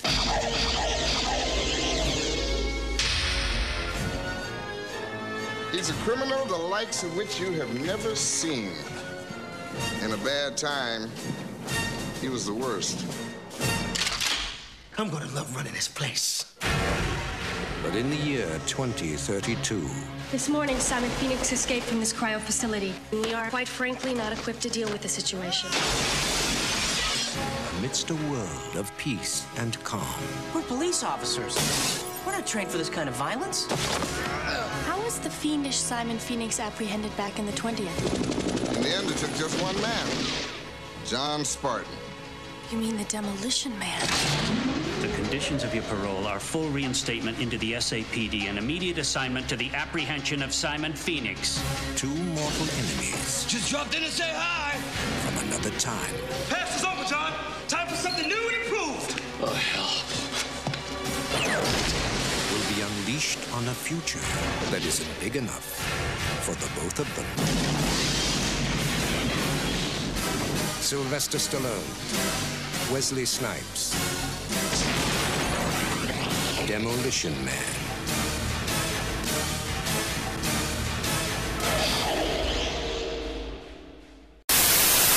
¿A vos qué te gusta Conan? ¿Vos te acordás de las películas, y ya cerramos, de las películas de Invasión Young? Las de El amo de, la- de las bestias, de Beastmaster. Sí, claro. Que labura- Sí, por supuesto. Sí, sí, que la labura Dono. es una garcha. La, la segunda es una cagada, la primera Sí, es sí, buenísima. la a mí primera me está buena. Sí, Eh, el increíble. tipo. ¿Usted la, vos la viste, Gus, o vos, Fune, de Beastmaster? De Beastmaster, Bueno. buenísima. Acá, acá en Argentina, esa película se llamó Invasión Young. Y es una especie de Conan o, o de He-Man, qué sé yo, por decirlo de alguna manera. Pero el controla tipo. los animales. Claro, el tipo viaja, viaja, es, es como una especie de, de, de- de- de- de paria, ¿no? Que va por eh, así, un nómade, y va con un, con una pantera, con un grupo, con unas suricatas, con un águila. Entonces el tipo ve con los ojos del águila, por ejemplo. Tiene la fuerza de la pantera, y tiene la inteligencia de la, de la suricata, aparte de la suricata lo ayudan a, a hacer diferentes cosas, bueno, en fin. Y el que hace el personaje de esta especie de Conan, de este pseudo Conan, es Mark Singer, el famoso Donovan de, de Invasión Extraterrestre. Ah. Bueno, esta película, eh, si bien es una película de la Canon, me parece, me parece, sí, sí. no estoy seguro. Es de Canon, Ah, sí. Es una película de Canon. Al Fue menos la tan segunda. Claro, fue tan exitosa, tan, tan exitosa, eh, a pesar de ser una peli de clase B, que se hizo una secuela. Y en la secuela la cagaron, como suele pasar siempre, porque como, como no había presupuesto ¿no? para volver a, a- a ambientar un- a una especie de, de- de- de mundo apocalíptico, lo que hicieron fue eh, inventar una historia pelotuda de que, que se abre como una puerta dimensional y el tipo con los animales vienen a parar a nuestro presente en el medio de la ciudad. Como hicieron con He-Man, con los amos del universo, básicamente. Una cosa así. Exactamente lo mismo y también es de Canon, He-Man, ¿no? No, no hay que Claro, olvidar y se eso. mandaron, se mandaron la cagada del año porque una película que daba para una saga larga, porque el personaje estaba muy bueno. Eh, de hecho, en la primera trabaja esta mina, la de Los Ángeles de Charlie, que está fuertísima también, la de ojos claros, como no me acuerdo el nombre, Sí. ahora la actriz más conocida que la mierda. Sí, sí, sí. Eh, no me sale el nombre ahora. Eh, la- Estoy hablando de Los Ángeles de Charlie, Los Ángeles de Charlie originales. Los que originales, labura sí, también, sí, la rubia. No, la que labura en Tourist Trap. ¿Cómo Fune? Ah, sí. Tania Roberts. Tania Robert. Tania Roberts. El Fune pobre habla y no, lo- no, no, no, lo- no, no lo escucho. Tania Robert. No, ojito, el, el Este, español. Bueno, nada, eh, una película que, que- que también, que está, la, la primera véanla porque está muy buena, en peliculón. la encuentran, la encuentran. Bueno, señores, eh, 22.02, eh, nos pasamos dos minutitos, así que llegamos al final de este programa, no sé si alguien tiene más que aportar. Una sola cosita muy rápido voy a decir, ya que no hablé de ella, que Mad Max 2 es la mejor de la saga, listo, ya lo dije. Sí. La 2 es la mejor de la saga. Mejor que la primera, mejor que la tercera, que la tercera más o menos los Goonies. Y mejor que el. Que el, que el- Es buenísima, sí. sí. Está Tina Así que Y la 3 sí, está. Tina Turner, hay que nombrarla. en la 3 trabaja Tina Turner, que labura bastante bien. Sí, no tiene, no tiene un boa que papel, pero está bastante bien en la película. Este, aparte Tina Turner en pleno auge, o sea, cuando era, Sí, sí, sí. Tope, cuando era tope de gama. Este, bueno, este, hasta acá con el especial post-apocalíptico nos hubiera gustado seguir, pero llegamos hasta, hasta el final. Yo me tengo que ir a hacer, me tengo que ir a hacer unas pizzas porque me están esperando. Hoy estoy de maestro pizzero, me están esperando eh. para comer. Ya. Y cuando digo hacer pizzas es hacer pizzas, ¿eh? Estoy hablando de amasar, hacer el bollo, no tirar una prepisa al horno, ¿eh? Así que. Qué nivel, ¿eh? Ahora, no sé a qué hora van a comer, no sé a qué hora van a comer acá en casa, pero bueno, me- ya me pongo con eso. Eh, no sé, ¿qué- ¿alguien quiere decir algo? Quedaron afuera Nada. algunas, eh, todavía. Algunas quedaron. ¿Cómo, cómo quedaron Gus? afuera, quedaron afuera algunas, así que podremos hacer en algún momento la parte 3. Sí. En algún momento lo podemos hacer, sí, yo para no aburrir, digamos, la semana que viene vamos a pasar a otra cosa. Deberíamos hacer terror navideño, que es medio claro. obvio, pero, pero deberíamos hacer terror navideño, me parece a mí, teniendo en cuenta que ya se acerca, estamos ya una semana o dos, ya no ni sé, una de la, Sí, de la Nochebuena. Me parece que, si bien Gus, si bien Gus en su canal, ¿puedo decir algo, Gus o meto la gamba? Eh, por favor, por favor. Bueno, si bien Gus en su canal eh, eh, va a hacer lo propio, me parece que amerita la- la- la fecha, aunque sea no hablar de las mismas películas para no repetirnos, pero me parece que amerita la fecha de para mandarnos un terror navideño. Hay tela Yo- para cortar a cagar. Yo hice un especial navideño una vez en la mazmorra que está, está ahí, que hablé de Silent Night, Deadly Night, y me acuerdo que ese video me da mucha risa porque era después de las 12, yo estaba medio en pedo, estaba con un gorrito de Navidad, ese video es buenísimo, es una mierda de video, pero me, me da tanta ternura ese video que, que- que digo, es, es de los que me gustan más a mí. Bueno, y me Fue mi único me especial navideño. Me diste el pie, pues justamente me diste el pie para decirle a la gente que los que no están suscriptos pueden suscribirse a los canales particulares de cada uno de los personajes que están viendo en pantalla. Por ejemplo, la mazmorra de Maldoror, que es el, el canal de Rodo. Tenemos este Club del Horror, que es el canal de Gus. Y tenemos Funebrero González, que es el canal del Funebrero. También les, eh, les recomiendo el canal de Jam, de Jam Myers, que de Jam Myers no lo están viendo en estos programas, pero aquí está, no, no en corpus presente, pero está en espíritu. Y, y bueno, y a mí me encuentran acá, en las tres caras, en las tres caras del miedo. Este, nada, lo de siempre antes de despedirme, dicho todo esto, recuerden que estamos en todas las redes sociales, recuerden, se los digo hasta el hartazgo, aparte el público se renueva, como dice Alegrán, de que no vamos el mismo día eh, de la semana siempre, los días pueden rotar entre jueves, entre viernes, entre miércoles, así que estén, este, súmense a las redes sociales porque ahí es donde avisamos siempre qué día vamos a salir del aire. Siempre avisamos en tiempo y forma, así que no pueden decir no me enteré. Y para el que labura y prefiere la versión audio, también sabe que nos encuentran en Spotify, en Evox, en Anchor, en iTunes y en todas las plataformas, en Google Podcast y en todas las plataformas. Y ahora sí, dicho todo esto, me despido entonces. Ah, y la última cosa que siempre me olvido. Lo que ustedes están viendo en este momento lo están viendo en vivo. Este video después es editado, es musicalizado, le ponemos los trailers, todo el piripiri, Si hay algún error lo arreglo, si el error está bueno lo dejo, pero lo cierto es que siempre les recomiendo ver la versión editada este, porque siempre es mucho mejor. Y más que nada para la gente que... El, Sny- el Snyder Cut. El, el Snyder Claro, Cut. exacto. El Arnold Cat, el Arnold Cat. Más que nada para la gente por ahí que recién se enganchó o que se enganchó tarde y que se perdió buena parte del programa, yo les recomiendo que espere uno o dos días y vayan a la versión editada que, que siempre, siempre es mejor. Ahora sí, aparte, aparte, el final que ustedes, que, que hacemos ahora, que vamos a hacer en este momento, que ustedes por ahí este, muchos no van a entender, cuando vean la versión editada, ahí van a entender este, el qué de la cuestión. Porque tenemos un botón, el famoso botón rojo, donde hacemos volar toda la mierda. ¿no? No sé, eh, no- no- nos, la, nos la arreglamos para rehacernos ¿no? y volver de las cenizas como el ave fénix semana a semana. Pero lo cierto es que explotamos toda la mierda. Y hoy no va a ser la excepción. Así que hoy le vamos a dar el, el- le vamos a dar el placer y el lujo a, a Maldoror para que haga la cuenta regresiva y apriete el botón rojo y volemos todos a la mierda. Bueno, Todo suyo, bueno. Bueno, 3, 2, 1. Nos vemos. ¡Chao!